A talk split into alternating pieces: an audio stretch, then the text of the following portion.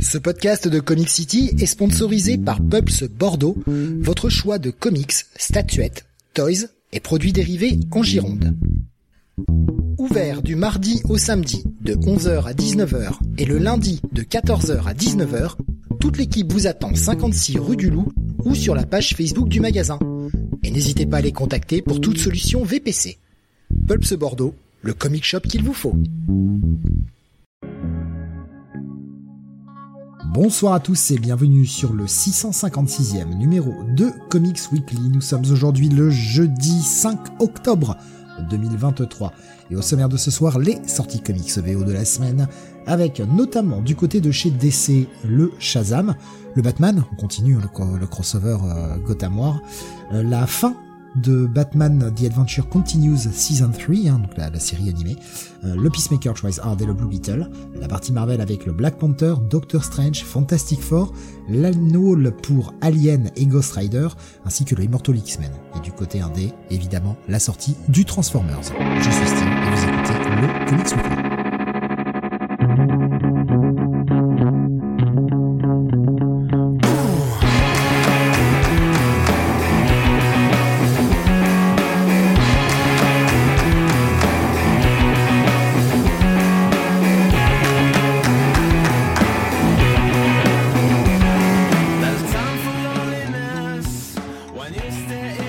Avec moi ce soir pour vous parler des sorties de la semaine, Don Jonathan. Salut à tous.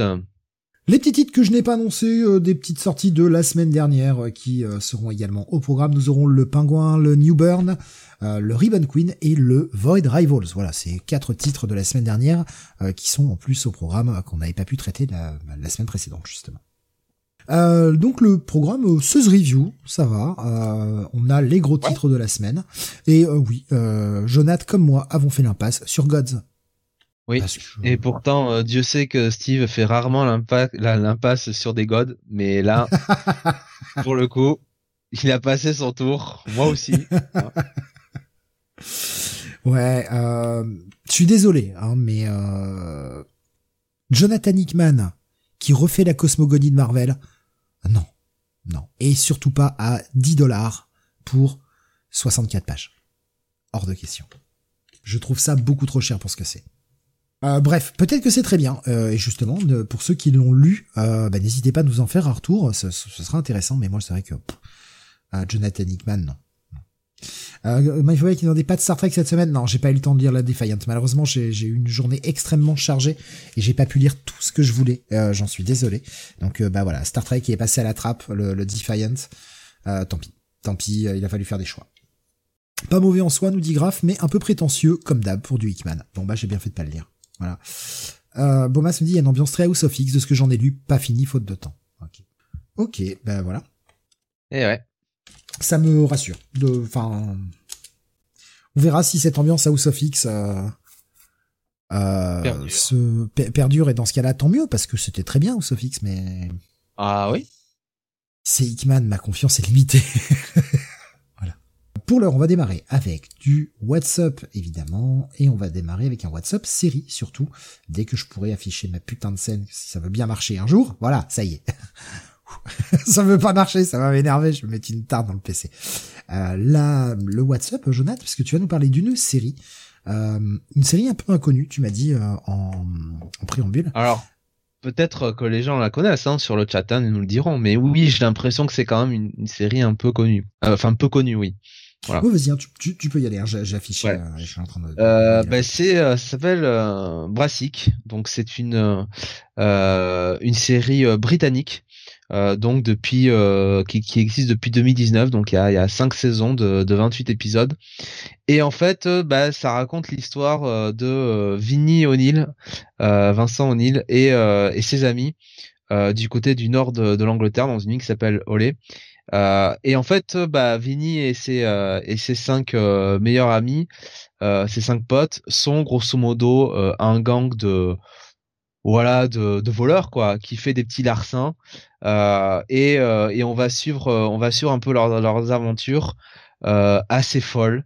euh, parce qu'il y a des moments où c'est quand même du grand, grand, grand n'importe quoi, euh, des poursuites totalement improbables, enfin genre, euh, euh voilà, je, je peux pas, je peux pas dire quoi, mais il y a des trucs, c'est, c'est complètement dingue. C'est vraiment le l'arnaque dans tous les sens. Et, et avec vraiment, je trouve un, un côté très... La façon tu en parles, ça me fait penser à Snatch en fait. Bien sûr. Ah bah c'est c'est la première. De toute façon, quand on regarde les premiers épisodes, tout de suite on pense à Snatch, on pense à ces films un petit peu de de Guy Ritchie, cette ambiance-là. Euh, c'est clair, c'est clair qu'on pense euh, qu'on pense à ça. Euh, euh c'est un peu c'est un peu l'idée hein, de toute façon je pense que ça ça ça ça euh, voilà moi j'aime bien cette série parce que euh, je trouve que les personnages sont hyper attachants ce sont tous des potes ils se connaissent tout par, tous par cœur et euh, voilà, les, les, les, interactions, ça, ça marche, à, ça marche à 2000 à l'heure. Ils se trashent, euh, ils trashent tout le monde. Euh, ils se retrouvent dans des, des situations improbables avec des euh, euh des gangsters mafieux. Euh, après, ça peut être euh, un comment dire un prêteur sur gage à la con, euh, un concours euh, avec, euh, si tu veux, tu sais, les fameux concours qu'on a au salon d'agriculture avec la, la, la plus belle vache, tu sais, de France, tout ça. voilà, c'est se retrouver à aller, à aller pomper le plus beau des taureaux pour récupérer tout son sperme. Enfin voilà, c'est des trucs. c'est voilà, c'est c'est des trucs comme ça. C'est des poursuites avec des comment dire des merde des des gens déguisés en écureuil géant. C'est c'est le nawak euh, en permanence et ça marche et ça marche à, à, à 2000 à l'heure avec des situations complètement folles. Je, je vais pas le dire, je vais pas en citer certains, mais enfin il y a, il y a genre c'est des vols de, tu sais les fameuses carpes japonaises là, euh, koi ou je ne sais mmh, plus, les, carpes les, ouais. les, carpes les carpes koi. Euh, les mecs, euh, les, les, les, les mecs sont, euh, sont, sont totalement fous. Euh, voilà, euh, t'es, t'es dans une voiture, euh, tu peux pas, tu peux pas arrêter la voiture, il faut pisser. Bon, ben on prend la première bouteille qui vient, donc on pisse tous dedans. Évidemment, la bouteille explose, donc voilà. donc c'est, non mais franchement, c'est hyper sympa. Hein. Il y a vraiment beaucoup de générosité là-dedans. C'est très drôle. Euh, il y a, y, a, y a beaucoup de, je trouve, de, de bons trash talk, euh, tu sais, de bonnes répliques, euh, et, euh, et on sent que les auteurs euh, font l'effort d'avoir un peu de continuité puisque euh, t'as des running des running gags quoi, des blagues qui reviennent sur plusieurs euh, plusieurs épisodes voire plusieurs saisons quoi. Ça fait partie un petit peu de de l'ADN un petit peu des personnages et on a l'impression tu vois en tant que en tant que, euh, que spectateur du show euh, bah, d'être un peu d'être récompensé parce que tiens ah bah oui tiens c'était dans cet épisode là donc euh, non vraiment ça marche très bien. Le protagoniste principal donc enfin le protagoniste en l'occurrence Vince Vinny bah c'est un personnage tu vois qui est un peu qui a un écorché vif hein, qui est qui est bipolaire alors sur le premier épisode, on a l'impression que c'est un connard euh, et euh, un peu, euh, un peu, un, comment dire, une, saloperie, mais en fait non, il est, enfin, on, comprend assez vite qu'il est super attachant et surtout, au, final, on comprend qu'il est un peu prisonnier des délires des autres autour de lui, quoi, quelque part. donc voilà, et non, vraiment très très chouette série. Et et si vous voulez, si vous voulez vous marrer. voilà enfin vous pouvez regarder ça quoi. Voilà, c'est euh, c'est vraiment c'est vraiment très réussi. Je j'étais en train d'essayer de voir parce que j'avais pas regardé avant, je je l'ai pas fait malheureusement sur quelle plateforme de, de streaming euh, ce serait disponible. Eh ben, euh, oui. voilà, je, je, je je te dis ça. C'est sur Canal Plus, disponible sur sur Canal Plus ouais. streaming. Ouais. Donc ouais, tu, tu recommandes chaudement le, la série. Bah écoute, apparemment a l'air d'être renouvelée déjà pour une saison 6. Bah, franchement, euh, ça, ça m'étonne pas, hein. ça m'étonne pas du tout, euh, parce que euh, voilà, je trouve que c'est, c'est une série qui marche, qui marche très très bien, quoi. Voilà. Je vois, je vois bah, la plupart des gens connaissaient pas effectivement, comme tu disais, bah est inconnu pour moi, Grave, tu les connais pas du tout. Et bah, moi, je me disais, ah, mais il y a l'acteur qui joue Cassidy dans Preacher. Euh, je, alors, euh, Preacher, je me, je me souviens plus, donc euh, Cassidy dans Preacher, Cassidy, ça me parle pas. Le, le vampire. Euh... Alors, attends, faut que je cherche qui joue Cassidy du coup. Euh... Mais, euh, mais ouais, enfin, apparemment, après, moi, j'ai vu Preacher. ah oui, oui, oui, oui. Pas accroché. Voilà, d'accord. Ben oui, c'est le, ben c'est le protagoniste de de, de Brassic. C'est lui qui joue. ouais, ouais, ouais, ouais. Qui est un ancien aussi de de de merde de Misfits. Ah ok. Ouais. Il joue le personnage. Alors pour ceux qui connaissent hein, Misfits, il joue le personnage de euh, de Rudy, euh, mais qui arrive genre à la saison 3 ou comme ça. Voilà. Bon, ben je suis encore emmerdé ce soir. Je ne peux pas bouger la prochaine image. Je ne peux pas la, je ne peux pas la modifier. Ça me pète les couilles. je vais, je vais essayer de changer ça.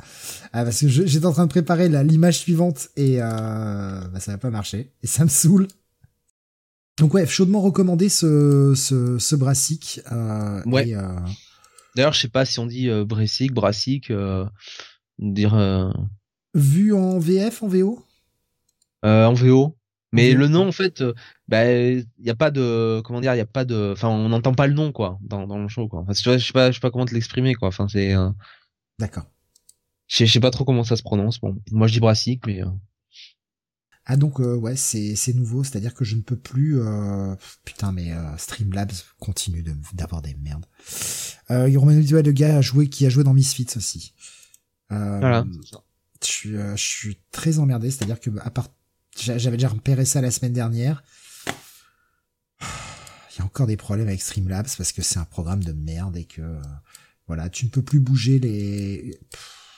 Bon, eh ben tant pis, ça va être affiché mal, mais je peux pas faire autrement. Je suis désolé, là, j'ai aucune solution, je je sais pas quoi faire, donc euh, désolé pour les gens de YouTube. Ah voilà, il faut, je peux, ah putain, c'est bien. En fait, sur, je vous explique, sur euh, Streamlabs, pour ceux qui ne connaissent pas le programme, on a ce qu'on appelle un mode studio.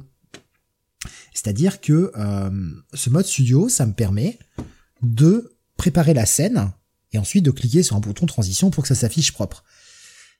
Et ben dans la dans la partie euh, dans la partie studio, je ne peux plus rien modifier. Il faut que je le modifie en direct. Donc vous voyez, euh, moi qui agrandis l'image, c'est absolument dégueulasse. On travaille avec de la merde et ça me saoule. Ça me saoule. À chaque fois qu'ils font une mise à jour, ils foutent le programme en l'air. C'est vraiment des tanches. Putain, c'est incroyable quoi. je vois Space qui nous dit Brassic, le beau gosse d'Artley.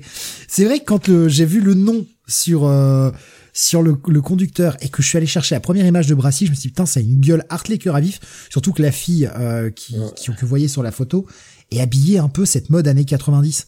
Je me suis dit putain, mais c'est c'est Hartley cœur à vif la suite quoi. Mais rien à voir.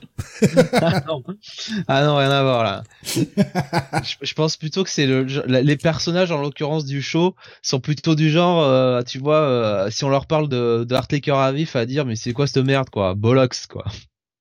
Euh, il y a même Phobia qui nous disait euh, sinon vous pouvez toujours continuer de parler à touche pas de touche pas mes filles. non. cette vanne, cette vanne qui va devenir la vanne récurrente. Euh, on passe du coup à du ciné. Je suis désolé, c'est décousu. Euh, Putain, c'est le bordel. Ça, ça marche mal, mais ça y est, ça marche enfin. Euh, puisque tu vas nous parler du film The Creator. Ouais, un, un, joli four, un joli four, Voilà, The Creator. Ouais, ouais, ouais, C'est, ils ont dû appeler ça le cratère là, parce que franchement.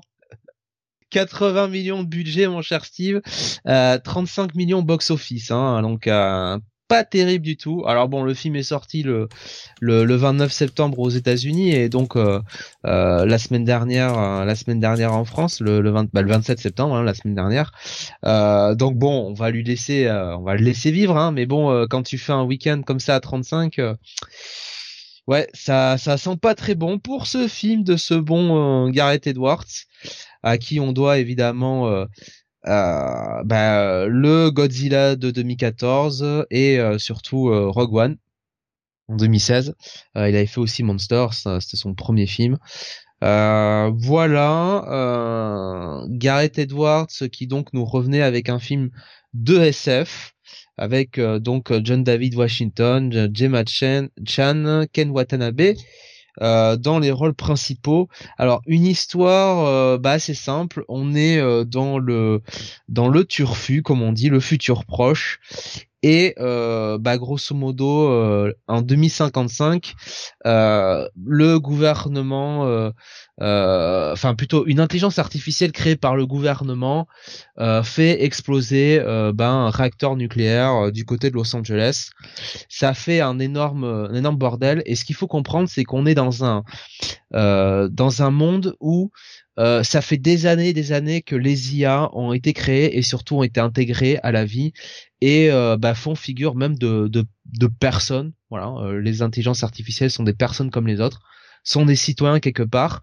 Et cet incident en 2055, cette explosion, eh bien provoque provoque une guerre. Hein. Les humains menés par les États-Unis, bien évidemment, décident de faire la peau aux IA et il y a toute une toute une comment dire une mythologie qui s'est créée du côté du camp des, de l'intelligence artificielle avec euh, un leader euh, qui euh, s'appelle Nimata, Nirmata pardon, qui a un peu fait office un peu de messie et qui est capable un peu de créer tout, tout ce qu'il veut, toutes les intelligences artificielles. Donc, le gouvernement US décide de dépêcher un petit peu des, des gens pour bah, se débarrasser de ce Nirmata et bah, mettre, mettre fin à cette guerre.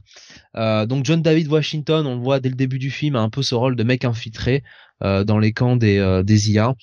Voilà. Et donc, ça va être un film un peu de, de SF où on va suivre euh, John David Washington un peu euh, un peu dans ce conflit.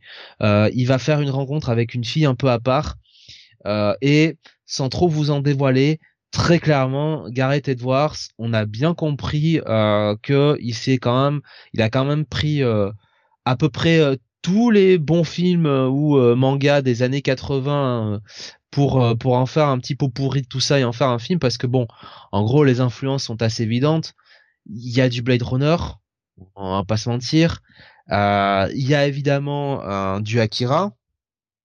Il y a surtout du, euh, même on peut le dire, euh, je pense, du Astro Boy dans ce dans ce film-là. on peut y voir du Gum. Il y a aussi, et ça, Mindphobia en a parlé très justement sur sur Discord.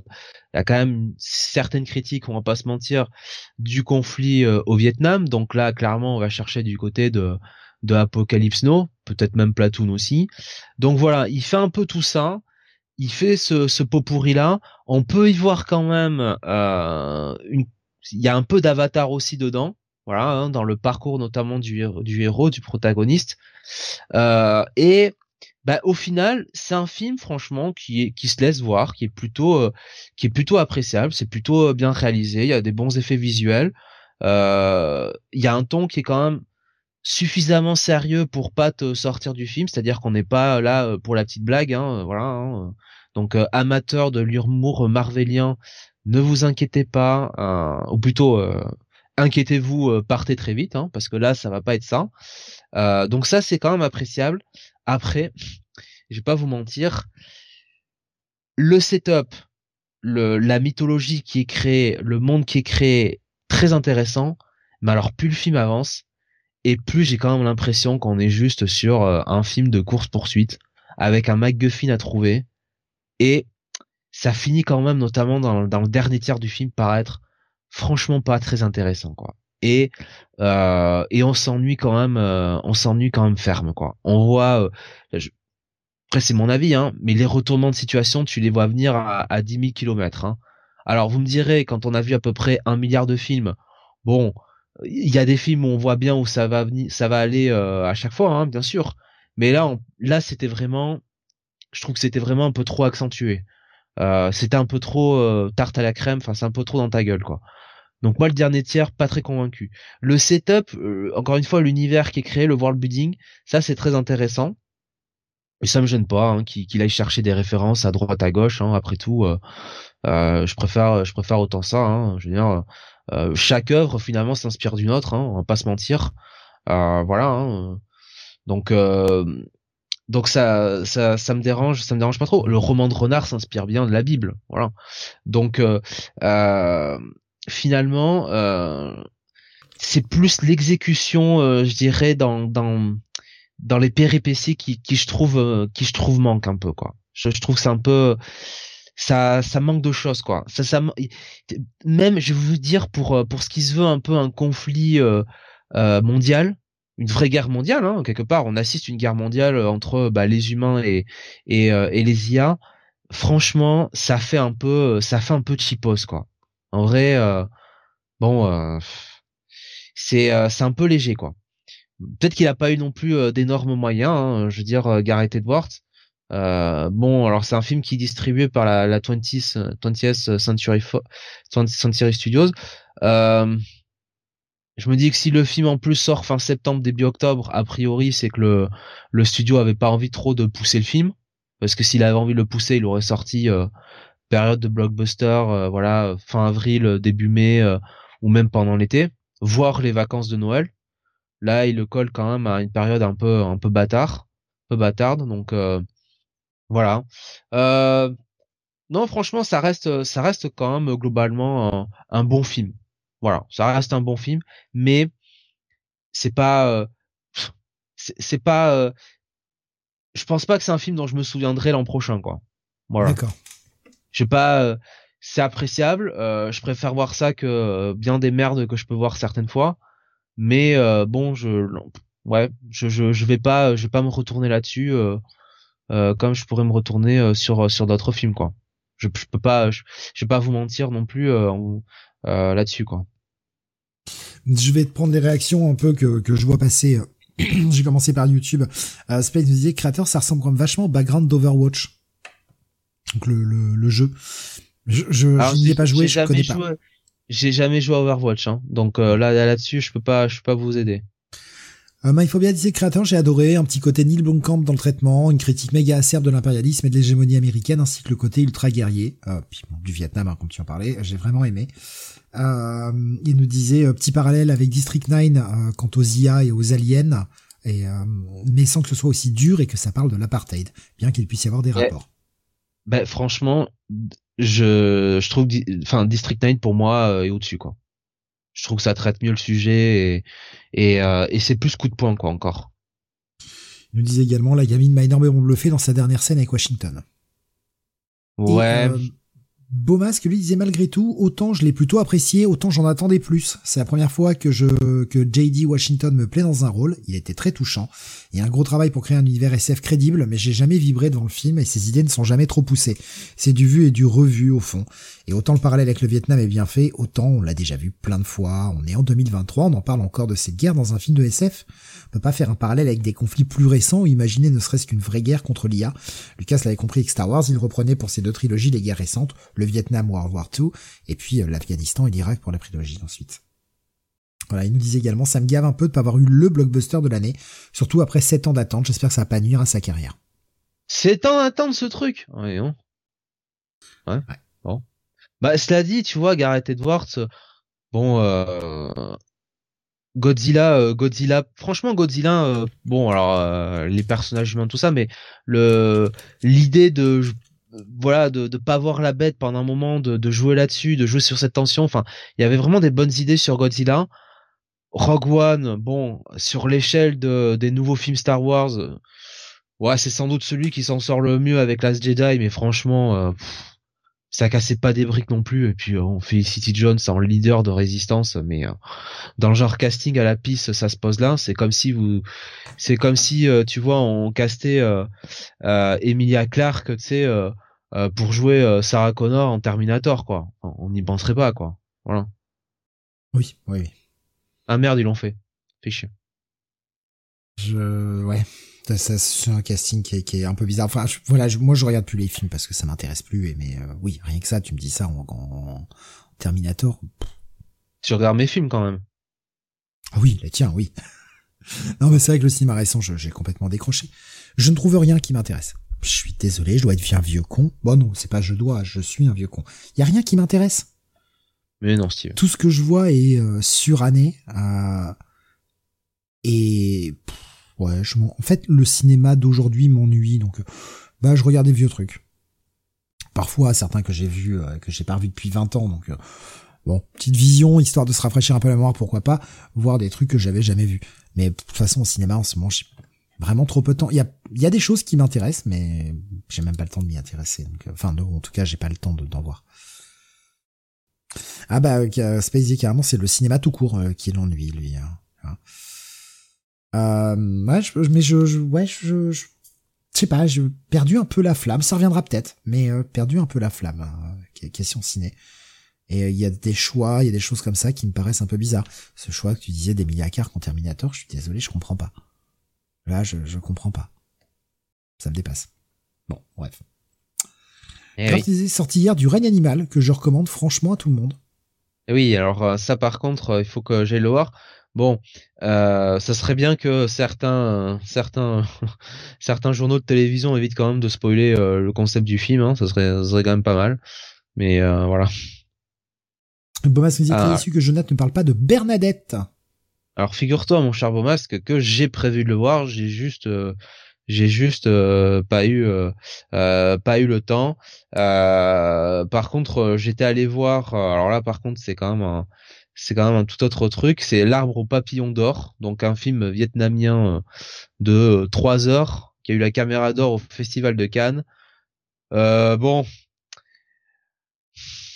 c'est sympa, hein, mais trois heures pour ça, ça fait très long quand même. Voilà, je vous le dis comme ça. Ok, trois heures. ça me paraît long. J'ai vu Les Feuilles Mortes aussi, un film, euh, un film finlandais, euh, euh, tu sais un peu, euh, un peu, un peu comédie romantique, mais mais du genre, enfin avec deux personnages un peu, un peu cassés par la vie, un peu, un peu bizarre.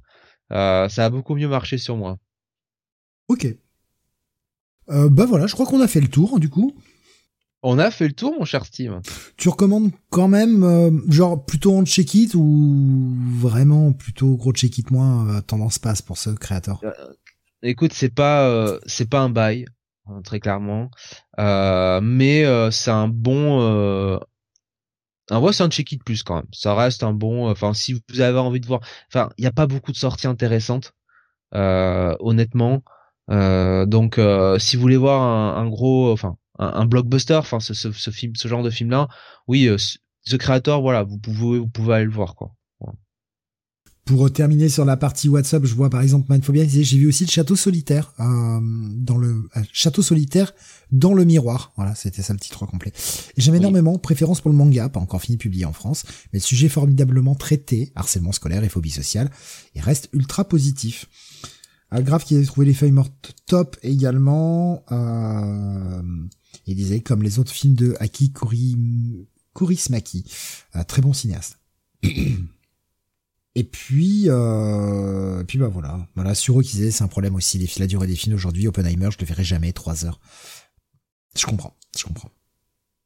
Donc, euh, eh ben on va passer au review de la semaine et on va démarrer avec le Shazam numéro 4 sorti cette semaine. Hop, j'affiche tout ça, je vous envoie la cover sur Discord. Et je me rends compte que ça fait presque Charal, mmh, Shazam. Mmh. on n'en est pas loin, vu la teneur de ce numéro, quand même. Parce que c'est pas que c'est mauvais, mais c'est quand même le premier épisode où j'accroche vraiment pas.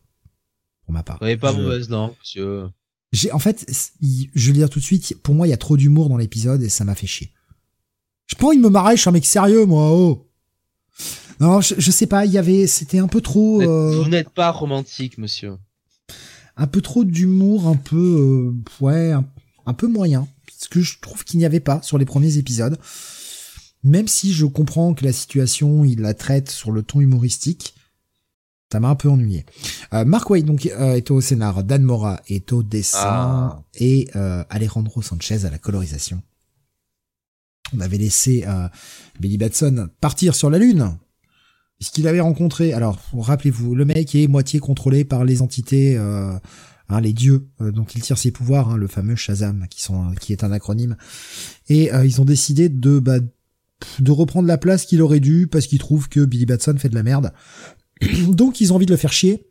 Et les dieux vont s'amuser à ses dépens, ils s'ennuient, hein, et ils ont envie de l'emmerder. Donc ils vont s'amuser à ses dépens, et après l'avoir fait passer pour un con devant les caméras de télévision, faisant passer pour un mec extrêmement arrogant, lui avoir changé un peu ses pouvoirs, l'avoir emmerdé dans tous les sens, et eh bien là, un nouveau plan avait été mis en place, il rencontrait des singes dans Agoria City. Des gorilles même, hein des, oui, des gorilles, oui, tout simplement, en fait. Parce que si tu dis, si tu dis un gorille que c'est un singe, euh, oui, je pense qu'il va le prendre, hein. Et puis, euh, et puis donc, il y avait une espèce de vente d'armes qui était, ou en tout cas de produits chimiques qui était faite. Il devait partir sur la Lune, arrêter une colonie qui a sur la Lune, car, euh, eh bien, cette colonie sur la Lune, la Lune, pardon, a prévu de fabriquer une arme nucléaire et de la tirer sur la Terre afin de conquérir la Terre. Donc, bah, il a été sympa avec les gorilles, il s'est dit, bah, je vais essayer d'empêcher tout ça. Il est arrivé sur la Lune et se trouve face à un ennemi qui s'appelle Garglax, The Distressing, qui euh, le met en joue et euh, eh ben il va se rendre compte que il s'est peut-être fait avoir le père Billy Batson. Parce que cette histoire d'armes etc tout ça était un peu bizarre un peu mal amené. Et euh, bah invasion oui armes nucléaires il n'y en a jamais eu. Alors Autant dire les choses tout de suite, Billy n'est toujours pas au courant de, de la manipulation des dieux. On va revoir Freddy, hein, son, un, de ses, un de ses frères adoptifs, qui lui a plus ou moins un lien avec un dieu qui commence à se détacher de ce plan. Je pense que le salut va venir de lui. je vois bien que, euh, enfin, moi je le vois comme ça à la fin du premier arc, euh, bah, les autres enfants vont récupérer des pouvoirs de, la Marvel Family, quoi.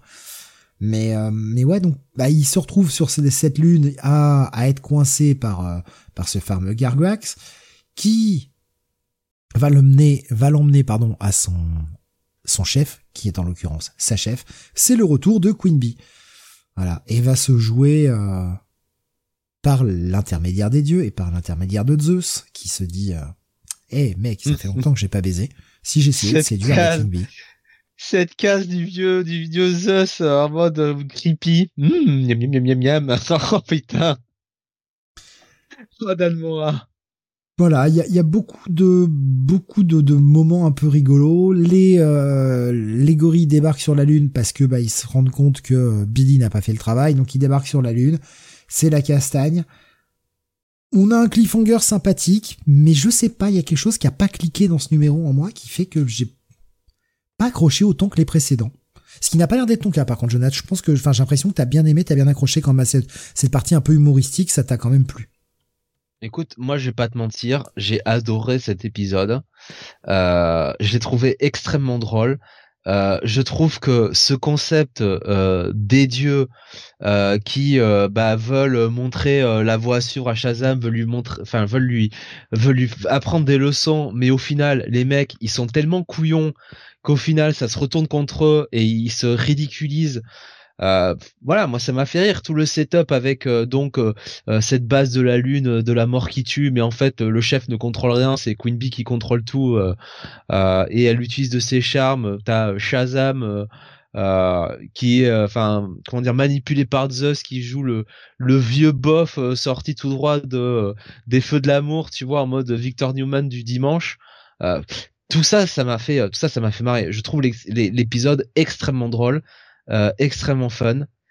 Maintenant, là où je te rejoins, c'est qu'on était quand même sur un setup sur les trois premiers épisodes qui était pas dans, pas de ce style-là, quoi. Euh, il y avait des moments fun, il y avait notamment euh, dans le numéro 3, je crois, des, des dieux, tu sais, qui, qui pouffaient de rire sur Salomon, tu sais, qui, qui un peu de sa gueule. Voilà. comme une merde, ouais mais disons que ça restait dans le setup de base qui était que les dieux voulaient sérieusement euh, bah, euh, comment dire euh, pas la faire à l'envers à Billy Batson mais lui apprendre quelque chose quoi lui lui enfin reprendre le contrôle des pouvoirs il considérait que Billy Batson faisait déshonneur alors à ses pouvoirs de Shazam à leur pouvoir à eux et et il voulait prendre le, le, il voulait reprendre le contrôle sur Shazam, tout simplement. Donc il y avait quand même quelque chose d'assez sérieux là-dedans, euh, notamment avec le personnage de Freddy qui était euh, euh, qui était manipulé.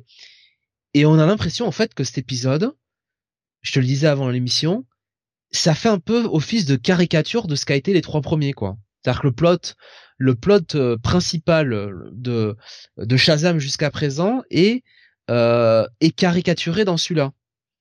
Et c'est pour ça que je suis je suis partagé entre mon impression, ma lecture de cet épisode en lui-même que j'ai adoré parce que j'ai, j'ai, enfin, j'ai pris du fun en lisant ça tout le long, mmh. avec le retour de Queen Bee, tout ça. Enfin, je me suis vraiment marré. Et ah, Queen Bee, c'était l'élément que j'attendais pas, qui était, qui était rigolo de revoir ce personnage qui est, qui est quand même toujours un peu, voilà, un peu moqué. Pourtant, le personnage est puissant, hein. Queen Bee, elle peut être très puissante. Ah bah, ah bah ouais, totalement. Mais, euh, mais voilà, mais euh, euh, si tu veux, en prenant un peu de recul, bah je me dis qu'en fait, euh, oui, là, je te rejoins un peu. On a un peu tourné à la gaudriole, euh, bah, ce qu'étaient les trois premiers épisodes du run, quoi. Et euh, les gens qui étaient censés être un petit peu les entre guillemets antagonistes du du premier arc, c'est-à-dire les dieux, bah finalement c'est juste des clowns encore plus euh, encore plus immatures que Billy Batson quoi. C'est ça, c'est-à-dire que le plan de départ étant de se venger de lui parce que euh, il trouve qu'il euh, voilà, qu'il a pris un peu trop la confiance, qu'il ne fait pas assez respecter leur leur aura de dieu machin.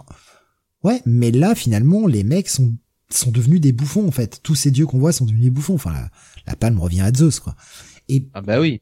Qui en plus juste avant fait un discours hyper sérieux en mode ça ah, arrêtez vos conneries. Et puis après, il y a Queen Bee qui arrive et voilà. C'est limite s'il nous, s'il nous fait pas les bruits de bouche, quoi. Hein. Je, je, le vois l'humour hein, totalement, mais c'est peut-être que j'étais moins réceptif aujourd'hui et j'ai quand même eu vraiment la sensation que bah, il s'est passé des choses. Attention, il s'est pas rien passé dans, dans cet épisode. Il s'est passé des choses, mais l'intrigue fait totalement du surplace. Hormis bah, le retournement d'un dieu qui va peut-être faire pencher la balance du côté de Freddy, pour pouvoir enfin aider Billy quelque part, mais en termes d'avancée de plot, il y a rien, quoi. Et, et au final, on n'est pas beaucoup plus avancé entre la fin de l'épisode 3 et la fin de cet épisode 4. C'est un petit peu dommage. C'est, ce qui m'a, euh, je dis, beaucoup d'humour, sur lequel j'étais peut-être moins réceptif aujourd'hui, et, et ce plot qui avance pas des masses, quoi. Après, ça reste, encore une fois, un mauvais épisode de Shazam, enfin mauvais, en tout cas un épisode moins bien de Shazam, reste quand même toujours agréable à lire, plutôt beau. Quand même deux trois moments là. Euh, je sais pas si tu te rappelles, Jonathan, de cette page où euh, c'est juste une splash page où tu vois les, les gorilles arriver dans leur scaphandre, etc. Ah, Père d'Admora, j'ai l'impression qu'il essaye de faire deux trois petits trucs différents. Et puis bon jeu du coloriste aussi, mais euh, t'as l'impression qu'il s'essaye peut-être à faire des petits trucs un peu différents dans sa façon de dessiner. Ce qui est euh, c'est bien, c'est-à-dire que le mec dessine déjà 8000 pages par semaine, mais en plus il tente de nouveaux styles. Comment fait-il? Ça, ça, Queen Bee est, sublime, hein ouais, ouais, aussi, ouais. Ce, ce gif que t'as partagé, Jonathan, il est dégueulasse. Il est dégueulasse. Si vous voulez ah, voir des gifs de vomi, allez sur Discord. Euh. Quelle horreur. Quelle horreur. Euh, pour ce Shazam, moi je vais être sur un check it, voilà. C'est même pas le vomi moi qui me perturbe là-dedans en fait. C'est la tête la tête d'adulte. Ouais. ouais. Voilà. Euh, écoute, euh, bah, je vais mettre un petit bail quand même. Un petit bail quand même. Ok. Ben Nico Chris disait le, le, le 3 m'avait déjà pas époustouflé.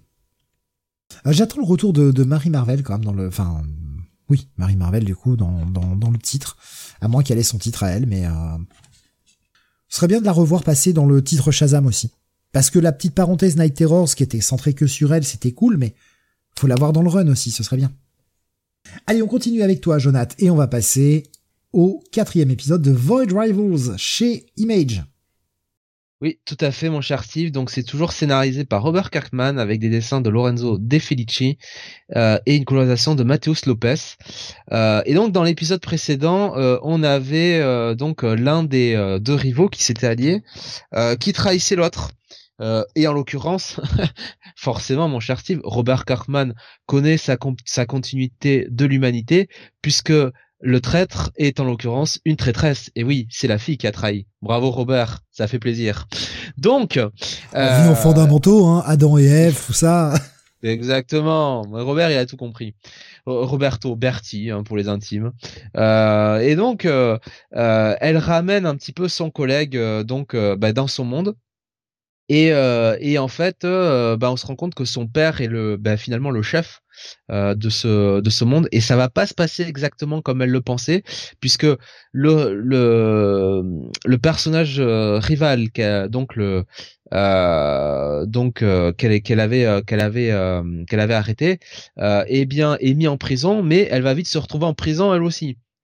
Donc euh, il va falloir il va falloir faire quelque chose et surtout dans cet épisode euh, dans l'épisode 3, on se souvient qu'il y avait cette espèce de de, gros cochon de l'espace là qui avait euh, un espèce de vaisseau cargo où il tu sais il il récupérait un petit peu tous les vaisseaux abandonnés euh, et c'est comme ça qu'il était tombé sur nos deux, protagonistes. Euh, bah là en fait, et, donc il s'était fait un petit peu avoir dans l'épisode précédent. Là, euh, on le retrouve euh, et il va dialoguer avec ben un certain un certain personnage que je vais me permettre de nommer, figurez-vous, puisque c'est un personnage qui est qui est bah, littéralement lié à cette nouvelle continuité de, de mis en place par Robert Kirkman. Euh, donc euh, sur ce label, euh, c'est-à-dire le personnage de Shockwave qui est un donc un personnage de l'univers de, de Transformers et qui est un Decepticon euh, qui Decepticon qui en général est stationné sur sur Cybertron et qui est un peu là pour gouverner Cybertron pendant que Megatron fait le couillon ailleurs quoi. Pour la résumer la résumer vite. Donc et puis enfin Shockwave est souvent aussi, euh, ça fait partie un peu des Decepticons qui euh, euh, se veut, enfin, se veut calife à la place du calife. Hein Peut-être pas de manière aussi ostentatoire que Starscream, mais il y a un peu cette idée-là quand même.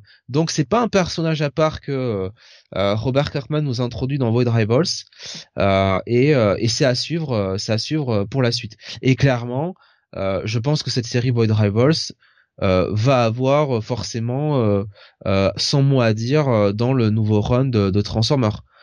puisque je le rappelle, dans le premier épisode, nos deux rivaux réanimaient Jetfire. Voilà. on verra plus tard dans l'émission qu'est-ce qui se passe. Oh bah plus tard, juste après. Eh Autant le dire tout de suite. C'est la radio qui suit. J'essaie de garder un peu de suspense, hein, voilà. Mais, non, euh, mais regardez, on, fait les choses bien, on lit les choses ensemble. Lit du verbe lier, pas du verbe lire, évidemment. Voilà, donc euh, écoute, euh, bah écoute quand même toujours un bon bail. Hein. Franchement, cette série, elle se, elle, se laisse très bien lire. Euh, Robert Kirkman, il joue bien avec son univers et, et voilà, c'est bien dessiné, c'est du bon comics et comme je te dis, le, le fait que ce soit euh, un univers partagé vraiment euh, totalement assumé avec Transformers, euh, et que on sent, si tu veux, arriver sur ce numéro 4 et surtout avec le numéro 1 de Transformers, on sent que ça y est un petit peu le, voilà, Robert Kirkman va y aller à fond, quoi. Voilà. Peut-être qu'avant, il, il mettait des petites touches, bon, quoi qu'on voyait bien Jetfire dans le premier épisode, mais il, il, il forçait pas trop, enfin comment dire. Il y avait Jetfire, mais il avait pas un rôle actif dans le run, quoi. Tu vois, si, tu, comprends ce que je veux dire. Là, mhm. c'est un, vraiment un personnage de Transformer, la franchise Transformer, qui aura un rôle à jouer dans Void Rivals. Donc clairement, on lit les deux univers, et, euh, voilà, donc, euh, donc très bien, quoi. Juste pour être sûr d'un truc, euh, Void Rivals ne s'arrête pas maintenant que Transformers sort, la série continue. Bah ouais, non, très clairement là, euh, j'ai envie de dire vu le rebondement le rebondissement à la fin de l'épisode euh, euh non on n'est pas euh, on est on n'est pas sur la fin du run là. Je vois pas je vois pas comment tu finis en un épisode quoi hein. là-dessus je te le dis tout de suite hein. d'accord ouais donc voilà. Parce que moi je me demandais si c'était juste une série introductive au départ qui permettait de lancer les autres titres et qu'elle allait s'arrêter. Non du coup elle va continuer. C'est bien. Ah tant mieux tant mieux bah écoute, euh, pour l'instant, il y a des sollicitations jusqu'au numéro 6 le, le, le 22 novembre. Voilà. Donc, euh, ok. Je sais pas si ça va continuer, mais il y a encore déjà, enfin, il y a, deux numéros quoi encore. Euh, voilà. Eh bien, donc un, un bail, si j'ai bien compris, pour ce Void Rivals numéro 4. C'est ça. Donc, euh, je rappelle un titre qui était sorti euh, la semaine dernière. Et justement, on continue avec le titre de cette semaine. Bah, le Transformers, évidemment, on, les enchaîne. Euh, c'est le même univers, donc toujours. Ça, fait bizarre de le dire. Hein, on a eu l'habitude de dire Transformers chez IDW. Et ben non, ça y est. C'est euh, Transformers chez euh, Image maintenant. Et on a ce premier numéro avec une équipe créative. écoute, c'est pour ça que j'y suis allé. Je suis pas du tout, et je le dis tout de suite parce que c'est, ça va être important, peut-être que j'aurais raté des éléments dans, dans le titre, et justement, Jonathan va être là pour me, corriger, pour me corriger, mais je ne suis Ah pas oui. du tout un connaisseur. Oh oui, corrige-moi. Ah, oui. je, je ne suis pas du tout un connaisseur de l'univers Transformers. Vraiment, je, je connais ça de très très loin. J'ai jamais vraiment regardé le dessin animé quand j'étais jeune, ou en tout cas, si je l'ai fait, j'en ai aucun souvenir. J'ai pas vu les films. Qu'on les aime ou qu'on les aime pas, enfin, ça, ça reste quand même une introduction à l'univers, et je, je ne les ai pas vus. Je n'ai guère lu que un ou deux comics Transformers vite fait euh, chez IDW, donc vraiment c'est un univers sur lequel j'y connais rien du tout. Mais c'est écrit et dessiné par Daniel Warren Johnson, donc j'y suis allé forcément. Euh, Mike Spicer est à la colo.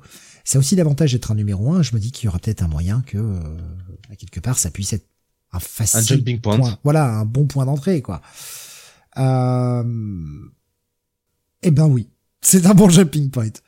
Il y a quel- quelques éléments, j'avoue, je suis fait, euh, je suis pas sûr du truc, mais euh, franchement, ça se lit très bien. On commence avec bah, la chevauchée des Valkyries, tout ça, des, des, des hélicoptères, le soleil couchant, Apocalypse Now. Revenir à ce que dont tu parlais tout à l'heure. Puis un vaisseau qui fonce vers la Terre. Et puis euh, des, des, des soldats. Et puis euh, on sait pas. Et des euh, en fait un mec qui passe juste sa vie dans un bar.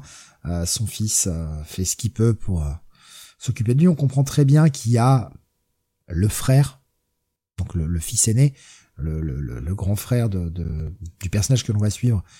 On comprend bien qu'il a dû rester, il a dû rester au combat lors de la dernière guerre, mais il y a rien de dit. C'est fait euh, quand même de façon ce que tu à le comprendre sans que ce soit vraiment dit. C'est fait avec douceur, c'est plutôt pas mal. Le père est devenu une espèce d'épave qui passe sa vie euh, dans un bar à picoler et qui va au taf comme ça. Et bah, son jeune fils, euh, bah, son kiff, c'est de mater les étoiles avec un télescope. Et il part avec sa copine. C'est pas clair si c'est sa petite amie ou pas, ou si c'est juste une amie.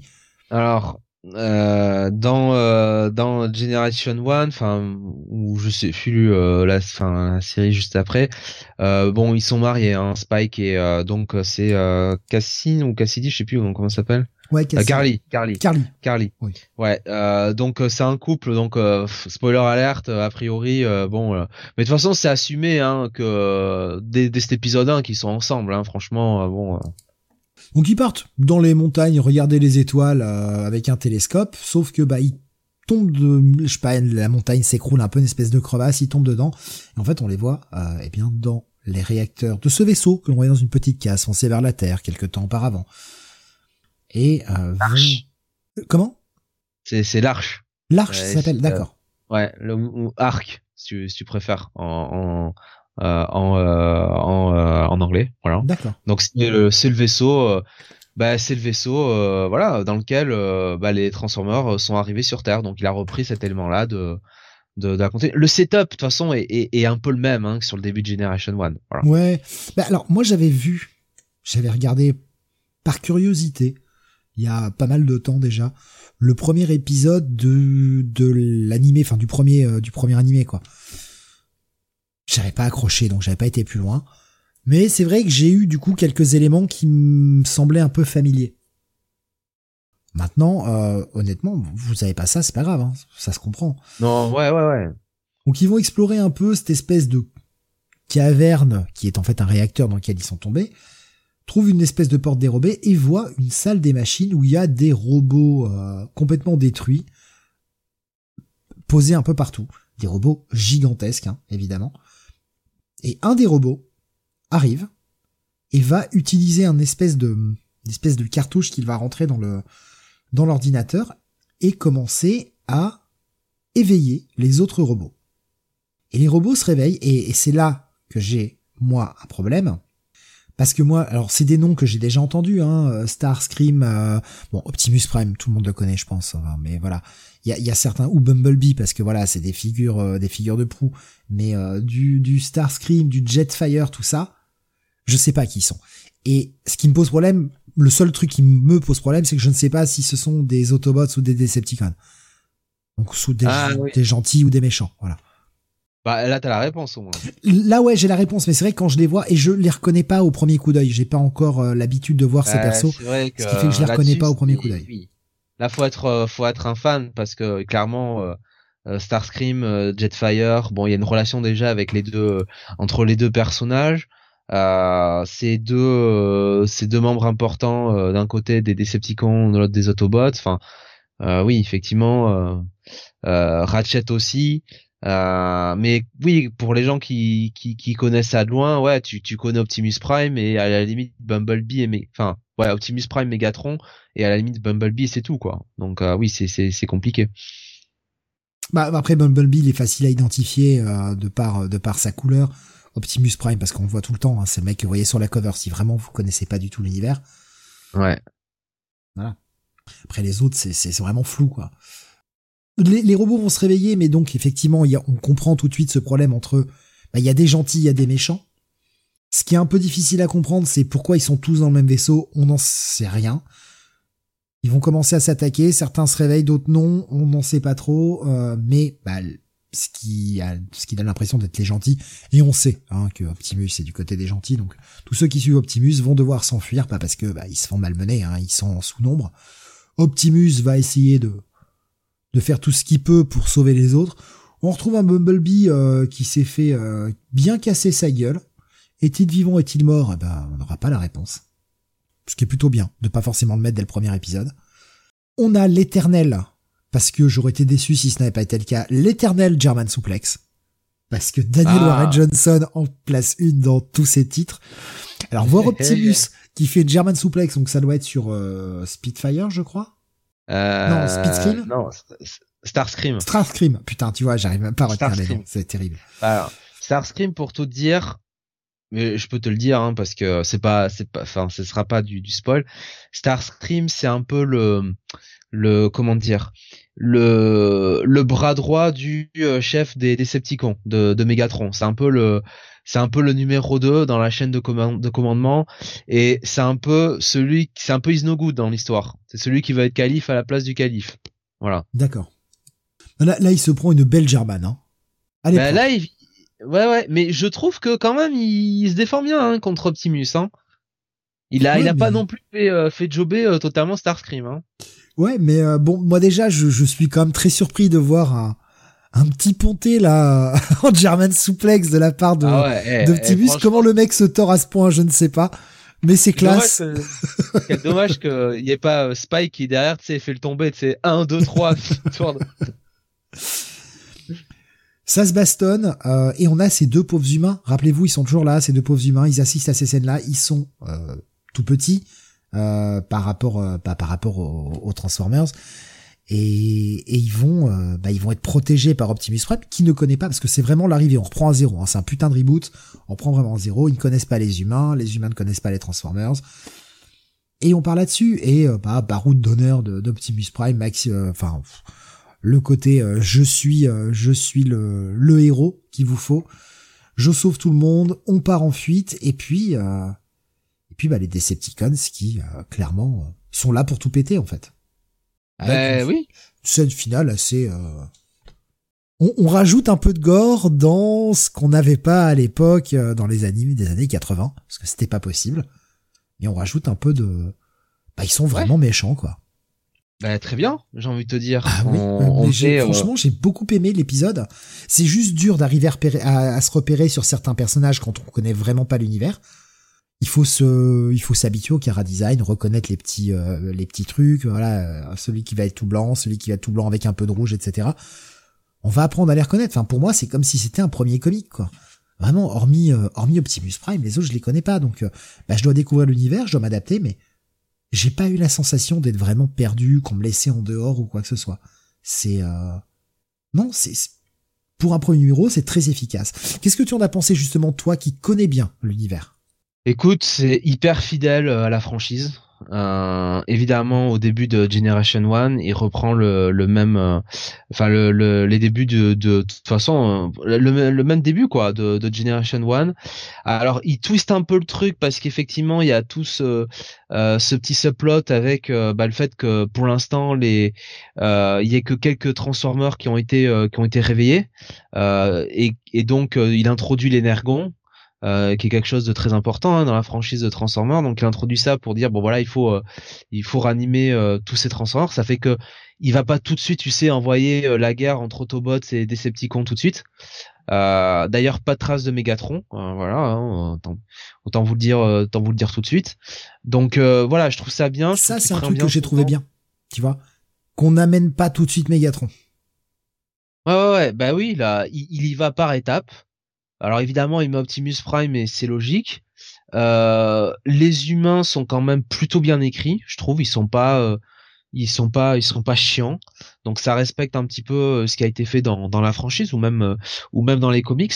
Le focus de toute façon restera restera sur les sur les Transformers. Tu l'as dit.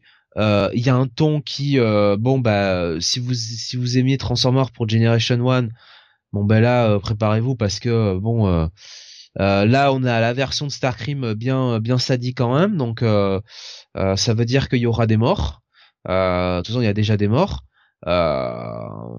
donc non, très très bien.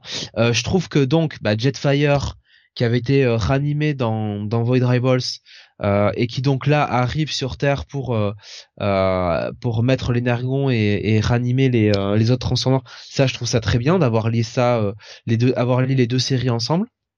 Donc je trouve qu'il y a quand même beaucoup de points positifs. Euh, il fait l'effort un petit peu pour euh, chercher des nouveaux lecteurs en leur mettant pas trop dans la tronche euh, en termes des concepts et compagnie. il va essayer de récupérer les,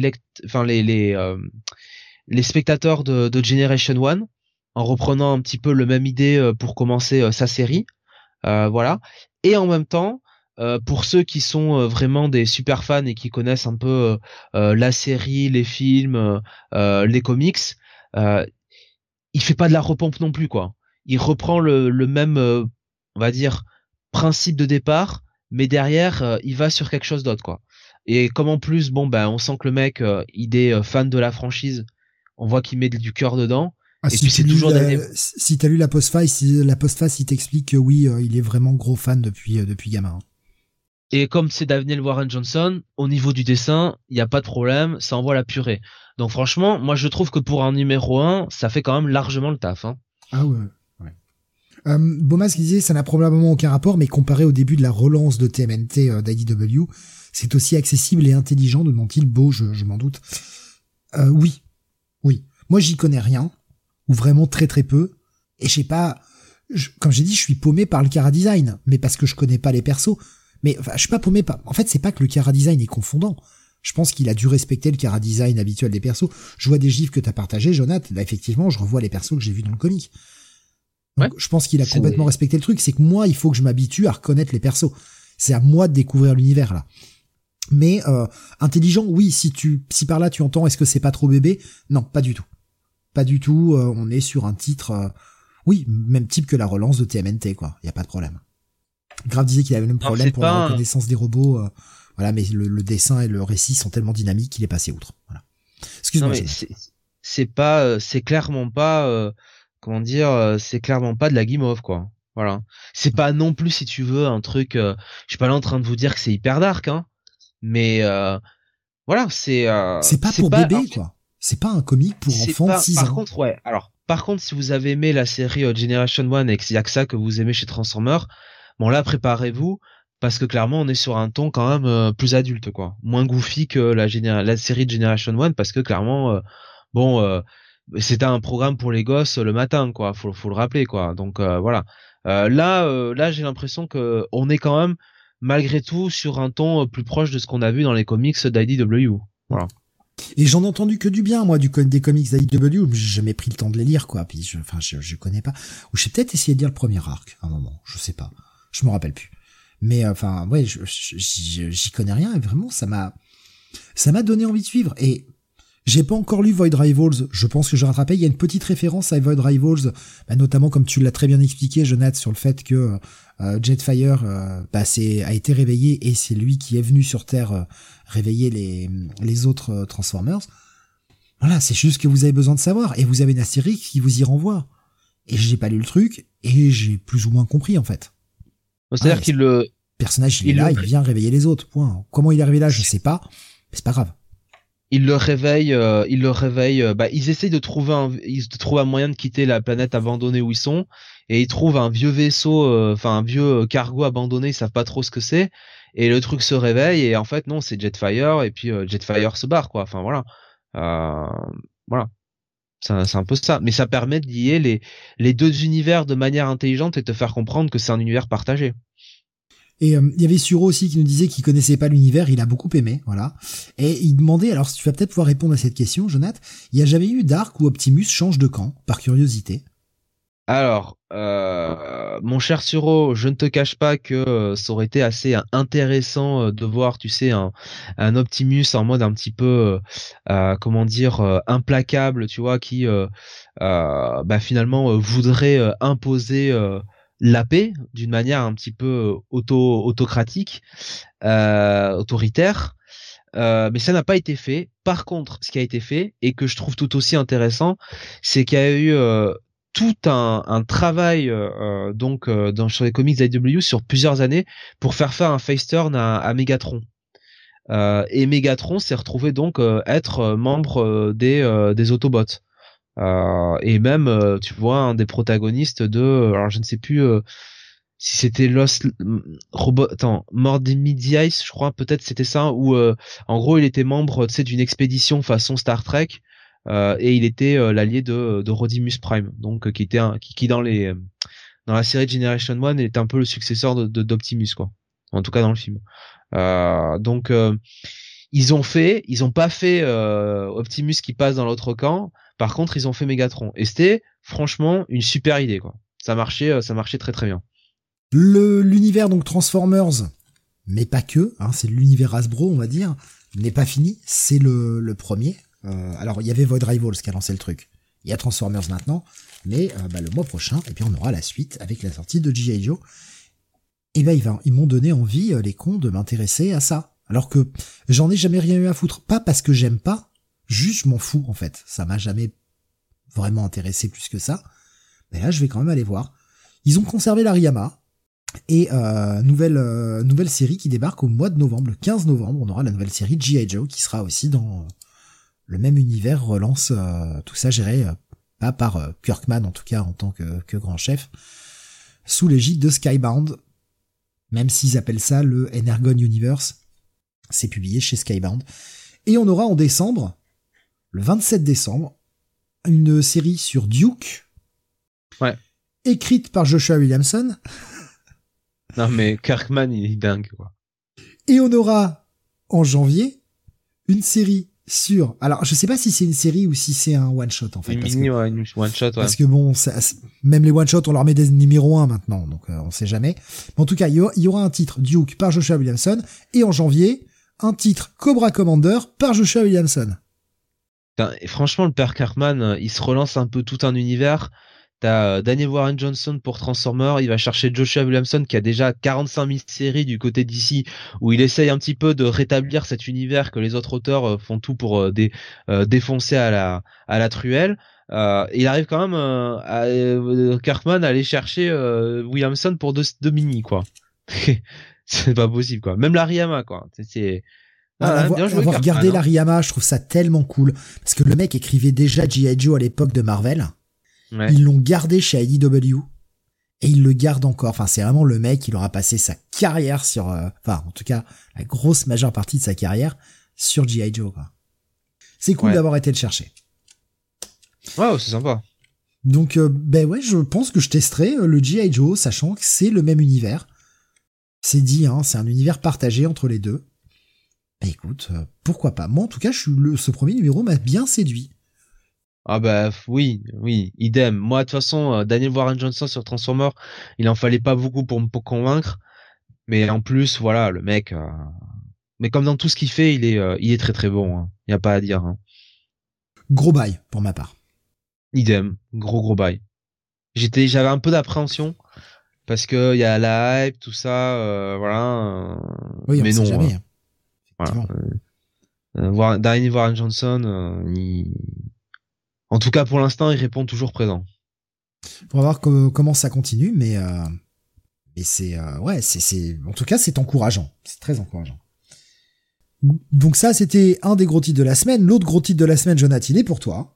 On va parler du Batman 138. Ah merde. Tintin, c'est l'heure, c'est l'heure. Ouais, ouais, ouais, ouais. Allez, allons-y. Batman 138, c'est scénarisé par euh, par Chip Zdarsky avec euh, des dessins de Phil Jiménez et euh, une colorisation de, je vais vous trouver ça. Euh, non, c'est Georges Jiménez, pardon, pas Phil Jiménez. Tom colorisation Tom Moré, bien sûr. Toujours. Toujours, toujours fidèle au poste. Euh... Malheureusement. Bah, si je peux mettre un coup, tu sais. Cette, euh, cette feud interminable entre Steve et Tom Moré, sans déconner. voilà. Euh, donc, euh, alors. Épisode un peu plus long. Disons-le tout on de est... suite. Ouais, épisode un peu plus long. Euh, rappelons qu'on est donc dans, dans Civil Gotham War, chapitre 4. Donc vous, vous me direz, mais monsieur Jonath, euh, le chapitre 3, c'était donc euh, Redwood.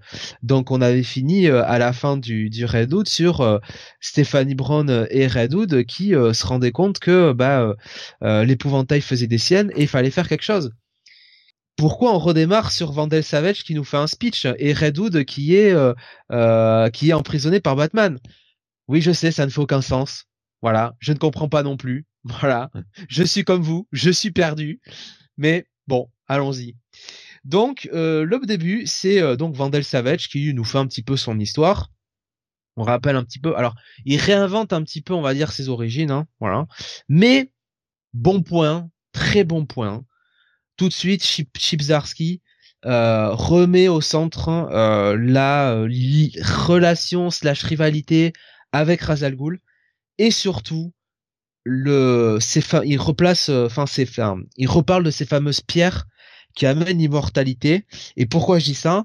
Parce que souvenez-vous dans les précédentes émissions je vous ai parlé du fait que Vandal Savage jouait un rôle important dans le run de Ramvé dans Detective Comics puisque il s'en était plus ou moins pris euh, à euh, la famille Orgam, ou en tout cas il était venu euh, chercher quelque chose qui appartenait, qui lui appartenait à lui, visiblement, en tout cas que lui considérait qu'il lui appartenait à lui, mais qui était détenu par les Orgam. Et bah autant le dire tout de suite, c'était une pierre qui était, tu sais, cette grosse pierre verte hein, qu'on voit tout à, travers ce, ce, numéro de Chipsarski. En fait, elle était directement dans la tête euh, de la grand-mère Orgam. Et Vandel Savage vient carrément chez les Orgam arracher la pierre de la tête, quoi, de, de la mère, en disant non mais ceci m'appartient et c'est comme ça. Euh, donc je suis content. Oui, grand diplomate. Hein. Je pense franchement qu'il pourrait être ambassadeur de l'ONU sans problème. mais on réglerait vraiment tous les conflits. Tu vois, il y a un problème en Corée du Nord avec Kim Jong-un, t'envoies Vandal Savage, c'est réglé. Il arrache euh... une pierre d'une tête et voilà, c'est réglé. Enfin. Ouais, voilà. Il arrache euh, la tête de, de Kim Jong-un là. Et donc, euh, je trouve ça très bien euh, que quand même Chipsdarsky là-dessus fasse le boulot d'à peu près quand même lier ça avec ce que fait Ramvé et notamment la relation avec Razal Ghul. Ça, c'est quand même, tu vois, c'est quand même appréciable. Par contre, effectivement, le fait que Redwood, on le retrouve donc euh, avec Batman, bah, comme il était finalement dans la fin du Catwoman, qui était la partie 2 de Gotham War, écoute, moi je, moi je suis plus que perplexe parce que là, si tu veux, on a affaire à un Redwood qui clairement est en colère contre Batman, qui clairement euh, est, euh, d'accord avec euh, avec Catwoman, ou en tout cas qui, qui pense que Selina fait un le plan de Selina est comment dire est viable et qu'il faut le suivre. et ça ne plaît pas à Bruce, c'est pour ça que Bruce va prendre des mesures extrêmes. Dans le numéro de, de, de, de Redwood que j'ai lu de Matthew Rosenberg la semaine dernière, Matthew Rosenberg, il a quand même fait le boulot pour expliquer que non Redwood, il est pas parti du côté de Catwoman comme ça juste pour la déconne, ça faisait partie de son plan pour retrouver Joker. C'est-à-dire que il voulait à travers euh, le fait d'entraîner les euh, comment dire les, les hommes de main de les, ces hommes de main que recueillit Catwoman, il voulait trouver certains des hommes de main du Joker pour remonter à la source.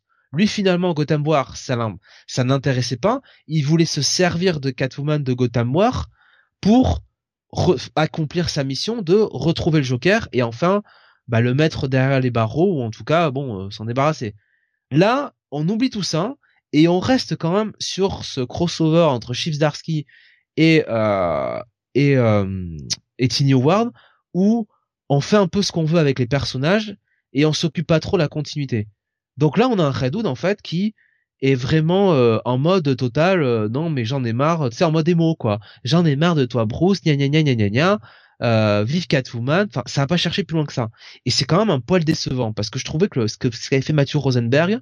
Et je vous l'avais dit hein, la semaine dernière. Alors ça voulait pas très haut, mais je trouvais que cette troisième partie de Gotham War, c'était la meilleure jusqu'à présent. Voilà.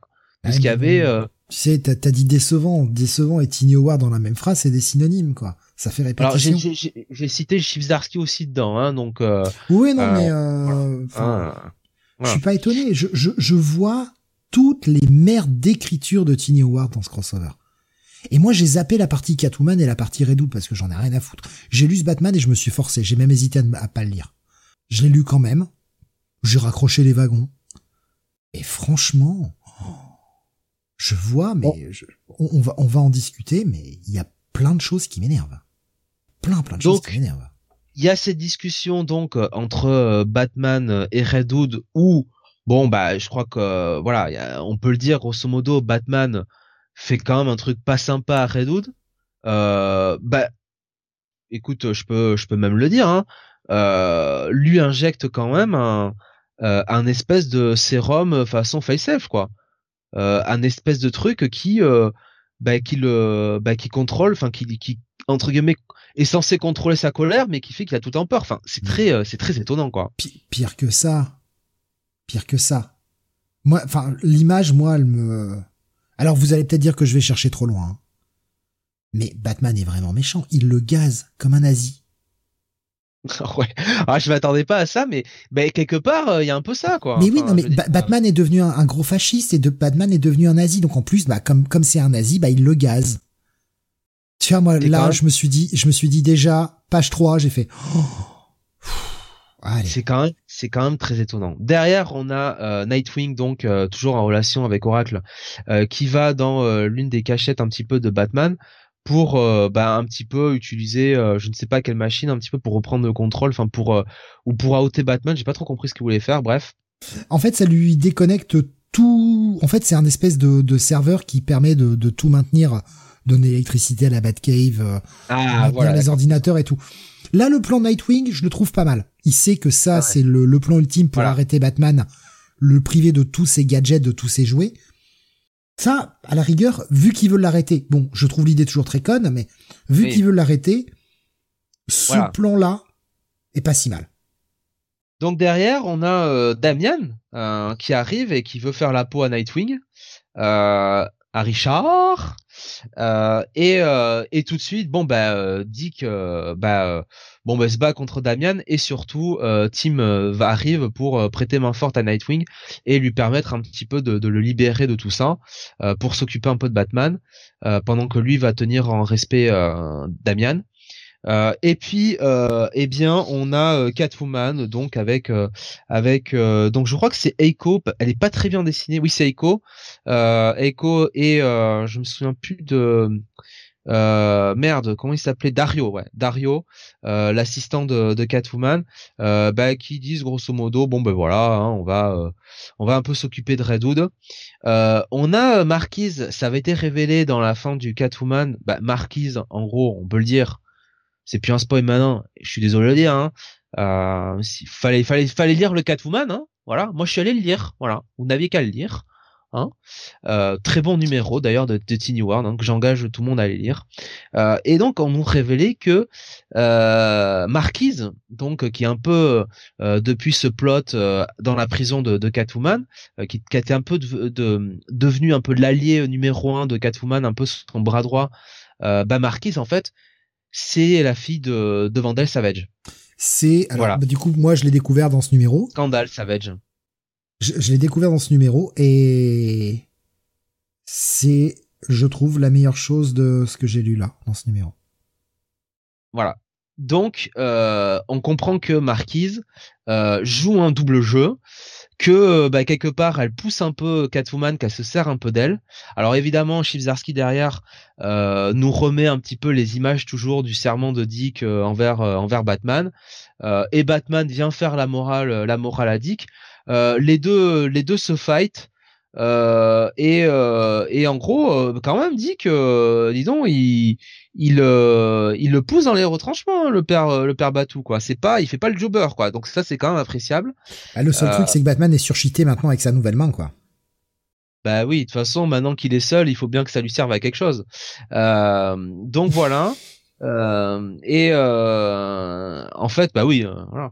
Et donc, bah, grosse baston. Hein, pendant ce temps, Tim est toujours avec Damian, et on sent quand même que Dick, il est un peu, enfin plutôt dit que Bruce un peu au, est un peu au bord de la, au bord de la rupture. Euh, on a Marquise qui va euh, qui va récupérer euh, Jason donc dans la cachette de Batman et qui lui fait une proposition en fait, qui lui explique que c'est la fille de Vandal Savage qui s'appelle Scandal Savage et que grosso modo, ben Vandal va prendre va prendre bah, d'assaut va prendre d'assaut Gotham. Et et il y a tout un plan euh, qui qui va être mis en place pour euh, bah, finalement se servir de tous ces gens que Catwoman a formés pour faire une nouvelle armée euh, pour pour Vandal Savage. Et et je trouve d'ailleurs que la, la la révélation un petit peu de de ce qu'il veut faire de de tout ce clan à la fin je trouve ça très intéressant. Parce qu'encore une fois sur le début d'épisode Chief Darsky nous rappelait bien euh, la relation qui lie euh, Vanda Savage avec euh, avec Razal Ghul. Donc, on va pas se mentir, on se doute bien que euh, a priori la Ligue des Assassins est probablement Talia. Enfin, on s'imagine à un moment donné va peut-être va peut-être venir va peut-être venir dire dire quelque chose là-dedans. Le problème, Steve, et c'est là où je vais en venir, c'est que comment, encore une fois, je dois placer ça par rapport à Detective Comics? Parce que dans Detective Comics, on a les organes qui, grosso modo, ont pris le, le contrôle de Gotham. Et on a la Ligue des Assassins qui est un peu dans Gotham, mais qui a été un peu plus ou moins euh, excommunié, quoi, un peu, euh, un peu mis de côté, quoi. Donc comment, en fait, comment je dois, euh, comment je dois percevoir ça, quoi? Bon, alors évidemment, Batman a sa nouvelle main, donc j'imagine que ça se passe après les événements Detective Comics. Mais moi vraiment cette continuité un petit peu à tiroir ça me gêne euh, ça me gêne toujours quoi. Voilà. Donc voilà écoute je vais te laisser euh, je vais te laisser la parole. J'en ai déjà assez dit comme ça. Bah je sais pas quoi rajouter de plus enfin. D'un côté on a euh, ce Batman en mode extrémiste non qui n'a d'un côté pas tort hein. oui remplacer un crime par un autre certes ils sont moins violents mais c'est pas une solution viable de l'autre côté, t'as la Bat Family qui est là en mode non mais faut arrêter Batman, il est devenu fou. Ah bon, il est devenu fou de dire euh, non, il y a des crimes, ça me plaît pas? J'aurais été sa mission. Donc quoi, il est devenu fou d'un coup? Et on va, parce que là c'est clairement acté, on va nous justifier ça par Zorenar. Bah je suis désolé, c'est de la grosse merde. Je vois pas comment qualifier ça plus poliment. C'est de l'écriture typique de Tiny Howard, qui n'a aucune profondeur, aucune consistance et un sens des dialogues qui qui est ce que j'imagine qui flotte dans les égouts. Voilà. Euh, oui, ses dialogues sont mieux, ouais. Mais il est goncé dans cette histoire. Je ne sais pas à quel point il est responsable de cette histoire également. Mais franchement, c'est nul à chier. Il y a rien de sauvable là-dedans. Rien. Entre la Bat Family qui s'entre-déchire et on va nous faire le coup du ah oui mais été contrôlé par Zourenard. Mais merde en fait. Assumez-vous. Assumez-vous. Arrêtez de nous faire le syndrome Shadowland. Ça suffit ce genre de conneries. Vous voulez faire tourner Batman extrémiste Allez-y. Mais non, vous avez pas les couilles. Parce que pourquoi? Bah Batman ça fait vendre. Donc on va pas, on va pas faire tourner Batman extrémiste. On va forcément être obligé de mettre là. Ah non, c'était un contrôle mental. Il y en a marre en fait il y en a marre. C'est de la grosse merde. La seule chose intéressante, c'est qu'en fait, tout ceci, il y avait un, il y avait une taupe, qui est la fille de Savage. Et là, ça commence à devenir intéressant. Mais tout l'affrontement de la Bat Family, et c'est pas les embrassades de machin, et là on a même un Damian qui à la fin voit la lumière et qui comprend que, ah, son père il va pas bien. Mais putain, ils ont raison, on remplace un crime par un autre. Nasbro, quoi. Et franchement, mais quelle idée de merde Il y a rien à sauver là-dedans. Putain. C'est clairement, franchement, c'est clairement euh, le, le, le, rôle de Vandal Savage euh, et du coup de sa fille et, et, euh, et ce qu'ils veulent mettre en place qui sauve un peu ce crossover. Hein. Mais le problème, c'est que c'est pas le plot principal du crossover. Le plot principal du crossover, encore une fois, c'est euh, Catwoman contre Batman, cette guerre civile à Gotham et cette idée que voilà. Finalement on peut régler le crime en enfin l'idée de Catwoman quoi c'est pas c'est pas le plot de Vandal Savage quoi voilà et pourtant bah, c'est ça qui sauve le truc hein.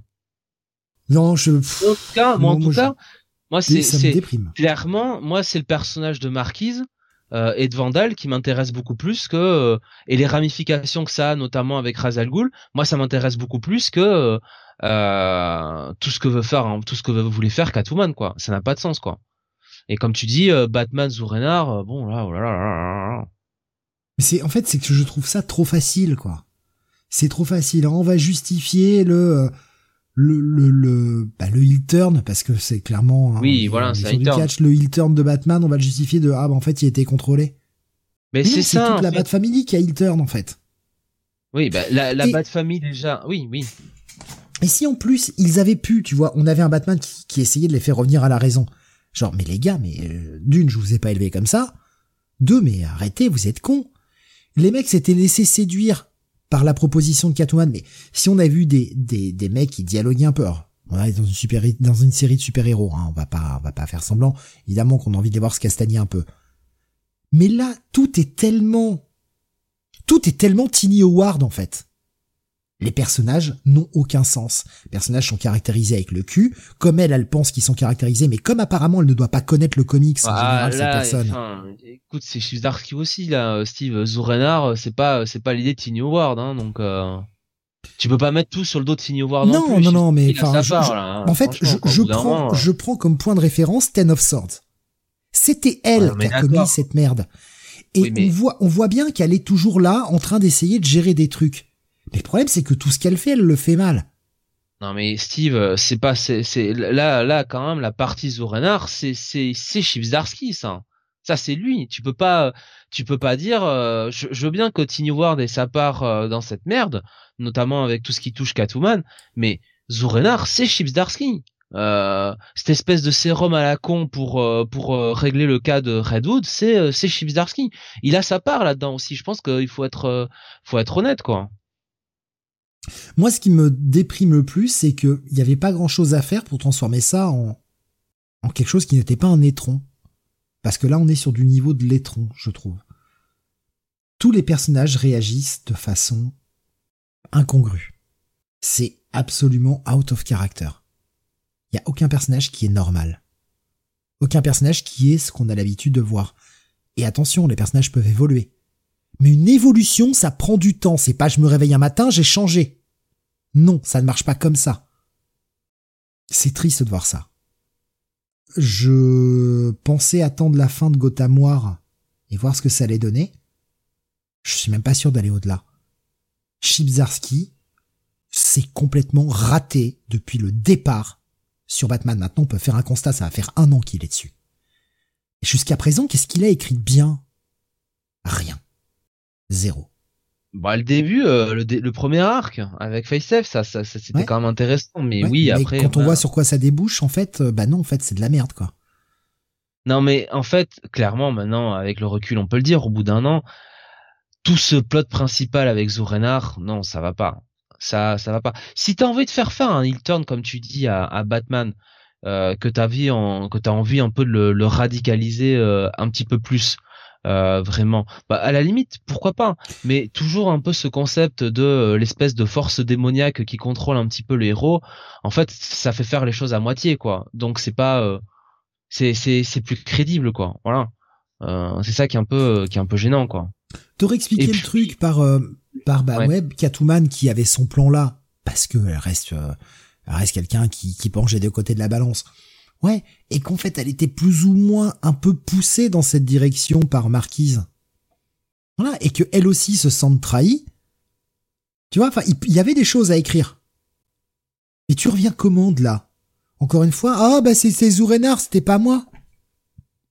Oui, moi, je suis désolé, j'ai plus envie de voir ce genre de plot, quoi. C'est trop facile. Ben, c'est-à-dire que bon, en plus là, le problème, c'est qu'il fait des trucs à, à la Bat Family. Bon, si si t'es un si t'es un auteur qui tient compte un peu de la continuité, bon, euh, j'ai du mal à croire que Red Hood euh, il va reparler à Batman quoi, ou que Nightwing, euh, enfin même Nightwing, hein, il va peut-être mettre un peu de temps avant de reparler à Batman. Enfin, tu vois, c'est très compliqué à gérer aussi tout ça quoi. Alors évidemment, ils mettront ça sous le tapis très facilement comme d'habitude, mais c'est vrai que bon, c'est puis ça, en fait, ça part dans tous les sens quoi. En vrai, ça, c'est ça un peu le problème aussi de ce, ce crossover parce que on part d'un truc entre Batman et Catwoman euh, ce côté un peu euh, bon euh, le plot avec les la réinsertion un petit peu de tous ces, ces hommes de main et voilà le côté Robin des Bois enfin ça se passe de commentaires. Et Batman qui s'oppose à ça parce que à juste titre il considère que bah on combat pas le crime en bah, en laissant le crime se faire quoi. Ça n'a ça n'a strictement aucun sens. Et finalement on assiste juste à une grosse bagarre entre membres de la Bat Family. On va arrêter Batman sans trop de raison et, euh, et ça débouche sur euh, ben en fait Vandal Savage qui contrôlait tout ça de, de derrière quoi. Voilà. Et ah, euh, et c'est encore une fois la, la raison c'est on veut arrêter Batman parce qu'il veut arrêter le crime. Bah, je sais pas, ça fait depuis 1939 qu'il veut arrêter le crime, donc à un moment, faut se poser des questions, quoi. Mais moi, c'est ce que je disais sur le, le Batman 137, c'est que le fait que la Bat Family euh, veuille arrêter Batman coûte que coûte parce que le mec euh, il se mettait à frapper plus fort les méchants tout ça mais mec ça fait 80 ans qu'il le fait quoi. Ça fait 80 ans qu'il met des mandales à tout le monde quoi. Ça ça aurait été une bonne raison. Là la raison c'est ils veulent arrêter Batman parce qu'il est pas d'accord sur le fait que ah bah on a remplacé les crimes violents par euh, bah voler des riches. On a remplacé un crime par un autre qui certes, il y a moins de gens blessés, il y a moins de gens tués, on est d'accord, mais ça reste un crime. Si la seule raison pour l'arrêter, c'était parce qu'il était plus brutal avec les gens, mais c'est, si franchement c'est ça, c'était extrêmement mal écrit. Parce que ça, c'était une espèce de justification a posteriori pour essayer de faire du damage control. Mais ça se voit. En même temps, je suis pas con. J'ai pas 5 ans. J'aimerais que quand je lis un comics, on s'adresse à quelqu'un qui n'a pas 5 ans. Parce que faire cette justification en, en a posteriori dans Batman 137, en disant oh là là, il tape les gens plus fort, il faut l'arrêter. Non, ils avaient déjà décidé de l'arrêter avant. Avant. Relisez le one shot. Ce n'est pas possible. C'est une justification de merde pour essayer de faire du damage control. Il y a rien qui va. A rien n'est sauvable là-dedans. Bah, rien n'est sauvable euh, sur le, le, le Gotham War, mais après euh, tout le plot avec euh, euh, avec Vandal Savage, avec avec Marquise, il y a des trucs, il y a des trucs qui peuvent être intéressants là-dessus. C'est déjà c'est déjà un peu mieux construit. Mais oui, bon, encore une fois, le truc s'appelle Gotham Gotham War, Batman contre Catwoman, et effectivement, ouais, c'est et moi, ce qui me gêne, c'est qu'en plus, tu vois, je suis allé voir un peu les sollicitations hein, sur ce qui va arriver et euh, je sais pas comment ils vont tourner ça mais euh, je suis je suis pas hyper convaincu en fait. Voilà je vous le dis tout de suite. Franchement je pense que ce sera sans moi parce que je je, je n'y vois aucun intérêt. Je vois deux tâcherons qui écrivent de la merde. Et oui j'ai bien dit deux tâcherons. Je ne c'est pas possible. C'est pas le Chipzarski qui a écrit Daredevil ça. C'est pas possible. C'est pas le Chibzarsky qui écrit ben non, parce que c'est pas le Chibzarsky qui ah a écrit tous les trucs qu'on a aimés quoi c'est pas le même gars. Bah, déjà parce que bon, Chibzarsky, il écrit pas les personnages d'une manière aussi out of character. Et puis, euh, il est un peu plus fin dans son écriture. Il prend plus le temps, si tu veux, de euh, de de, enfin de préparer, euh, de préparer l'action, de préparer son intrigue. Il te met pas tout tout dans la tronche, quoi. Il y a plein d'épisodes de, de Daredevil ou euh, en, en, comment dire en résumant un peu de manière euh, enfin comment dire un peu facile c'est que de la parole quoi finalement. C'est juste des personnages qui parlent euh, c'est juste du développement de personnages mais il le il le fait parce que voilà ça fait partie de son de son run de son plot de, de du plot qui veut dérouler enfin son euh, son long term booking hein, j'ai envie de dire hein, comme pour rester sur les termes de catch. Là c'est vrai que c'est quand même c'est quand même euh, hyper euh, c'est éclaté quoi dans la narration quoi. C'est euh, ça va à 200 à l'heure mais vraiment beaucoup trop quoi. Et et les personnages sont out of character parce que le scénario l'exige. Le scénario exige qu'on ait une guerre civile à Batman, à Batman, n'importe quoi, à Gotham City entre les membres de la Batman Family, de, oui, de la Batman Family, de la Bat Family. Donc, il faut que les membres de la Bat Family euh, deviennent tous cons euh, du jour au lendemain et ne se, se, se mettent pas autour d'une table pour discuter. Voilà. Donc c'est ouais. Je vais je vais prendre des notamment des réactions de Beaumasque parce que euh, c'est le seul qui qui on pense plutôt du bien et justement j'estime que ça mérite de s'entendre d'avoir un avis un peu divergent de ce que nous on donne et il, nous disait alors je vais, le prendre un peu pêle-mêle, mais par exemple pour le coup du sérum, euh, il me disait juste avant, euh, je trouve l'idée du sérum bonne mais mal exécutée. Euh, moi je rappelle que c'est pas du sérum, hein, c'est du gaz. Hein, mais, voilà. ça aurait été top que Redwood disparaisse plusieurs mois et qu'on le retrouve amnésique et heureux à Metropolis. Là, enquête et twist, c'est Bruce derrière tout ça. Et il nous disait tout à l'heure, alors je prends des, des postes un petit peu longs, il nous disait j'ai une préférence pour le 137, notamment parce qu'il m'a fait réaliser, du moins émettre une théorie euh, sur le message sous-jacent du run de Zarsky, mais toujours un banger ce titre. Ce que je n'ai pas aimé, Nightwing est vraiment devenu un bouffon sous Taylor, et Tim en mode bisounours, ça va deux secondes, ça aurait été intéressant de le voir dans le camp de Batman au vu du premier arc, mais bon, le reste c'est top. Et très bon combat physique et émotionnel entre Dick et Bruce, la symbolique du lieu du combat marquait encore plus cette trahison. Et autant je trouve le plan de Catwoman pas con, autant là Batman défense bien son beefsteak, notamment pour Edwood, où il dépasse une limite, mais vraiment sincère dans la volonté de le guérir. Il est aussi fatigué que moi de le voir en meurtrier instable et obsédé. Il veut juste qu'il ait une vie posée, et en vrai, dans d'autres circonstances, ça aurait pu faire un plot sympa pour une série Red Hood façon twist d'Identity Crisis. Rendre amnésique euh, Red Hood, c'est un petit peu faire Rick à nouveau. Hein. Oh non, merci quoi. Bah, c'est un peu le cas pourtant. Mais, mais, mais en plus, là, ce qu'il lui fait, c'est qu'en gros, il veut l'empêcher de devenir Red quoi. En fait, il, euh, il supprime, il, supprime sa, il le lobotomise, quoi. Il supprime sa personnalité, quoi. C'est, euh, ouais. C'est étonnant, même. Euh, nous disait également, euh, je viens de lire, je viens de voir les covers du 139 à 141, pitié pas ça, et il nous disait la sollicitation du 141, ça laisse presque penser à une fin de run. Euh, du 121 Du 141. Ah. Alors, à voir si ce sera le cas, mais il disait que ça le, ça le fait penser à une fin de run. Euh, je vais être honnête. Hein.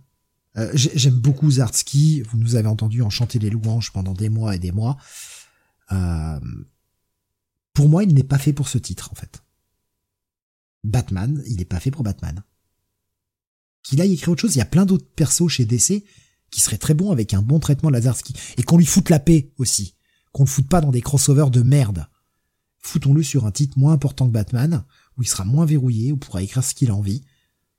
Et qu'on le foute très loin de Tiny Howard, qui a le don de gâcher tout ce qu'elle touche. C'est un cancer. C'est très bien, Catwoman. Cette scénariste est un cancer. Tout ce qu'elle a touché, elle l'a pourri. Ah, Nico Chris qui pose la question, qui est fait pour écrire Batman? Ouais, euh, question difficile en ce moment. Ça fait 15 ans que je pose la question. écoute, euh, je pense quand même que Joshua Williamson, il s'en sortirait mieux hein, là-dessus quand même. Hein. Malgré tout. Déjà, euh, déjà Joshua Williamson ne mettrait pas les personnages au top caractère. Son Shadow War était très cool, malgré tout. Ah, on avait dit hein, à l'époque. Hein, euh, c'était la première fois qu'on trouvait un, un, Batman depuis longtemps aussi, euh, comment dire, euh, attachant. J'ai presque envie de dire comme ça. Donc. Ouais. Là, euh, bah, Beaumasque proposait Hickman, Bunny aussi.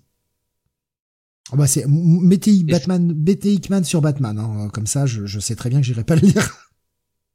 Après Hickman, euh, ah, si c'est pour qu'il commence à nous ressortir des concepts à la mort moi les couilles là, non, non, non. non. Si t'as un éditeur qui est derrière, euh, ah, Benny trollé par contre. Benny trollé en fait. Non mais bon, euh, troll ou pas, euh, euh, si t'as un éditeur qui derrière fait un peu le travail pour pour le contrôler, éviter que ça fasse une Morrison bis sur certains moments, bon oui, pourquoi pas. Un Batman par Hickman, là les fiches auraient un sens. Après de toute façon, on peut on peut tout tester. Moi, je persiste à dire que Bendis sur Batman, ça aurait fonctionné. Hein. Son Batman Universe c'était loin d'être dégueu. Là, tu vois, ben- je fais, bah, je fais de la trompette. Là. Le, polar, le polar, ça le connaît, quoi. Oui, oui, oui. Le polar, euh, le polar, ça le connaît. Hein. Naomi aussi, ça le connaît hein, chez DC. Hein. Oui, mais Naomi, c'est pas du polar, c'est de la merde. Et Rogolzar, c'est pas du polar, Rogolzar bah, Superman, c'est pas du polar, quoi. D'ailleurs, il a amené cette, espèce de vibe polar avec son crossover, là. Putain, je sais plus comment ça s'appelait maintenant. Enfin, tout son event. Euh. ce gros P de Rogalzar, là. Mais oui, mais ça, c'est du, c'est du super-héros basique, mais sur du polar un peu plus intimiste, Bendis, euh, ça fonctionne. Bon, de toute façon, il est parti de chez DC, donc ça, la question ne se pose plus. Oui, voilà. Beaumasque euh, nous disait Williamson a déjà fait du Batman, c'était sympa sans plus au final. Bah, il a fait un arc de 4 et son crossover et je, est parti. Donc, euh... je vais te dire, ça va te faire, ça va te faire criser. Mais quand je lis son James Bond, je me dis que Philip Kennedy Johnson, il pourrait faire un, un, un bon Batman, justement un peu, un peu espion, un peu euh, comme ça, un peu polar. Euh, il écrit bien un peu ce genre de personnage un peu bourru, tu vois, euh, fin de trentaine, bonne quarantaine, tu vois, un peu, un peu désabusé. je pense que lui, voilà, lui, il aurait quelque chose à dire. Mais encore une fois. Franchement, why not? Après, moi, Philippe Kenny Johnson, le problème pour moi ne sont pas ses scénars, hein, c'est juste ses dialogues qui me font rien ressentir. Je l'ai déjà expliqué plein de fois. Mais après, euh, ces scénars sont pas, sont pas horribles, quoi. Ou le duo qui avait signé Captain America direct dans le grand bain. Oui, on, bah, leur avait déjà, on leur avait déjà euh, coupé l'herbe sous le pied sur Green Arrow, alors les mettre sur Batman, je suis pas sûr. Mais euh, qui, qui écrit euh, ah, Batman Beyond et qui l'écrivent d'ailleurs très bien, très très bien. Non, mais on peut tester. Je voyais par exemple, on proposait aussi bah, mettre Ram sur les deux titres. Moi, ou Jason Aaron, tout simplement, nous c'est grave. Ah, ben oui, oui, Jason Aaron, tout à fait. Je, vais, euh, je vais y aller carrément sur autre chose. Mettez un scénariste inconnu. Ah ouais, ça va pas faire vendre sur le nom. De toute façon, est-ce que, ouais. est-ce que Batman a besoin d'un nom pour faire vendre? Pas du tout. Mettez un scénariste inconnu et surtout, surtout, il faut revenir aux fondamentaux de Batman revenir totalement fondamentaux. Qu'on ait pendant deux ans des arcs plus courts, c'est la, on le voit, c'est une mode qui est en train de revenir. On le sent, c'est dans l'air du temps. Il y a beaucoup de séries bis, enfin en tout cas série B chez Marvel, où on est sur des arcs plus courts, des histoires en un, en deux, trois grands grands max. Sur des séries comme Ghost Rider, sur des séries comme Doctor Strange, sur des séries comme Moon Knight, des petits arcs. T'as un début, t'as une fin, ça va très vite. Sur Fantastic Four notamment aussi, c'est la même chose. mettez en fait un inconnu, faites-lui faire cette direction-là. Revenez aux fondamentaux de Batman. Et on peut très bien raconter quelque chose en faisant des petits arcs. T'as un fil rouge, t'as des petits arcs. Et revenir à un Batman qui enquête, un Batman qui va arrêter du vilain et arrêter de nous faire des trucs comme fail-safe, machin. Enfin, ça suffit, quoi. Miracle Molly et toutes ces chiasses. C'est bon, on n'en peut plus. Ça ne marche pas. Moi, moi, je reviens sur ce que disait. Euh, ah, j'ai perdu son, euh, j'ai perdu son message. Tiens, du coup. Euh, ah oui, mais Mister Onebony qui disait mettez Ramvé sur les deux titres. Bah, franchement, quand je lis son détective comics, oui, parce que pour le coup, il écrit. Euh, le disait aussi. il écrit vraiment bien un Batman, si tu veux, en fin de vie, qui est fatigué, et il le fait pas genre à Lazarski une fois quand ça quand ça l'arrange il le fait vraiment bien. Il maîtrise très bien la mythologie euh, de tout l'univers euh, Batman. Tu sens que le mec, j'ai, je disais des interviews, tu sens que le mec, il connaît un peu tout, euh, tout l'univers Batman. Les personnages sont absolument pas out of caractère. Il y a des bonnes évolutions. il prend son temps. Franchement, moi, il y a pas photo hein. entre Detective Comics et, et, et, Batman. C'est Detective Comics tous les jours. Hein. Et pas parce que Batman est une grosse déception mais parce que Détective Comics, c'est vraiment une belle réussite de la part d'Henry Ou alors ils sortent le chéquier et ils vont chercher Jeff Jones. Et ils le mettent sur Batman. Bah, j'ai envie de te dire, ils peuvent sortir le chéquier et venir me chercher. Parce qu'a priori, je ferais mieux qu'eux. Mais, euh, mais bon, euh, sinon, ouais, contentez-vous de Jeff Jones. Il est pas mal, Jeff Jones. Après tout, hein, ce qu'il a écrit en Batman, c'est juste les Swan, non Il pourrait peut-être demander à Gary Frank, Gary Frank de faire une pige de temps en temps. Ouais, de temps en temps, parce que sinon le comic va avoir du retard. ou sinon, il peut demander à Dan Mora, voilà. Ou, ou je sais pas, tenter Mark Wade.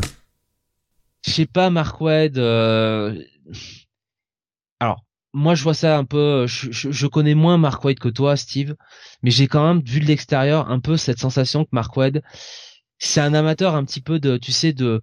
Euh, de la continuité, oui oui, de la continuité bien sûr, mais tu sais du comics un peu de euh, à l'ancienne si tu veux, hmm. pas nécessairement grim and gritty comme euh, ça conviendrait à, Batman, tu vois, tu vois ce que je veux dire? Mais pour revenir aux fondamentaux de Batman, tu laisses, tu continues de laisser Ramvé faire son run Et t'as ce côté un peu noir, un peu sombre. Et tu mets un, auteur plus lumineux sur Batman, histoire de contrebalancer. Sinon, bah oui, oui, oui, oui. Oui, oui. Tout à fait, tout à fait. Tu vois, sinon, revenir à ce côté fondamental un peu à l'ancienne, quoi. Charlie, sinon. Ouais, Charles Soule. Charles Soule. Eh oui, Charlie. Ou Ed Brubaker. Euh, mais bon, Ed Brubaker, ça, il est déjà passé dessus, donc euh, bon. Euh. Non, il a fait du Batman. Oui, il a fait du Batman, Ed Brubaker. Ouais. Ah ouais. Pourquoi pas Kirkman sur Batman Bah écoute, écoute. Euh... non. Kirkman, il ne rebossera jamais pour les Big Two, hein, il l'a dit. Ah oui, oui. Non mais imaginons scénario fiction Kirkman sur Batman. bon, ça le ferait. C'est sûr. Ah bah pourquoi pas, oui, pourquoi pas tenter, mais le mec voudra jamais rebosser chez lui tout, de toute façon. Bah, Déjà, entre ses, responsabilités chez bah Image et le fait qu'il gagne vachement mieux sa vie, et puis il l'a dit, hein, euh, il l'a déjà dit. Non, mais et, puis et puis le mec, bon, il faut déjà qu'il a déjà un rôle à jouer dans dans euh, Black, hein. Euh, bon, il a une vie, hein, à côté des, tu vois, dans dans les comics, quoi. Enfin, je veux dire, il peut pas s'occuper de tout le monde non plus, hein. Ouais, je, on verra, on verra. Bon, parce que pour le moment, on n'a pas les sollicitations au-delà. Hein. On verra si, euh, c'est Bomas qui nous partageait son sentiment que ça donnait cet aspect peut-être un peu fin de run. Mais non, je crois pas. On verra. Faut les sollicitations sont toujours à 3 4 épisodes. Enfin, j'ai du mal à croire que Chivzarski euh... surtout que quand je vois l'arc qui vient derrière, euh, ça m'étonnerait que ça se finisse là parce que franchement, bon, euh, clairement, le endgame là-dedans, c'est lié à Zourenar quoi. Enfin, va y avoir un truc euh, avec Zourenar qui fait que euh, va prendre un rôle très actif euh, dans Gotham City et dans l'histoire de Batman et pas un rôle si tu veux simplement passif euh, dans la conscience de Batman si tu vois ce que je veux dire. Il y a un moment il y aura vraiment une confrontation directe. Donc bon, je pense que non, il a pas fini. Hein, ça va se finir en Deus Ex Machina. Il va s'injecter la même merde, le même gaz là qu'il a injecté à Redwood pour oublier Zourenar. Merde. Vous l'aurez entendu ici en premier. Putain, si ça finit comme ça, le scandale. Le scandale. Moi, honnêtement, je ne sais pas si je serai là encore pour, euh, pour voir la fin. Je suis fatigué. Je suis fatigué de tant de médiocrité, en fait. Ça me répugne. J'en suis là, en fait, ça me répugne, c'est indigne de Chipzarski j'ai l'impression de toucher de la merde. Donc euh, j'ai pas envie de tourner les pages quoi. j'ai l'impression de toucher à la merde, j'imagine Steve si tu veux qui va dans les Ah mais j'ai ouais, j'ai vraiment l'impression ça je, veux dire chaque j'en suis au point où chaque page que je lis me dégoûte. Donc bah je non en fait. Non. Ah, moi les pages les, pages avec Marquise hein, je vous le cache pas hein, me dégoûtent pas hein. C'est c'est scénaristiquement que ça me dégoûte. Je trouve ça vraiment, je trouve ça pathétique et nul à chier. Que je vais mettre quand même un check-it parce que ça reste beau, ça reste fluide euh, dans, dans la narration. Il y a ce plot, comme je l'ai dit, hein, je, je, ne reviens pas sur ce que j'ai dit de toute façon.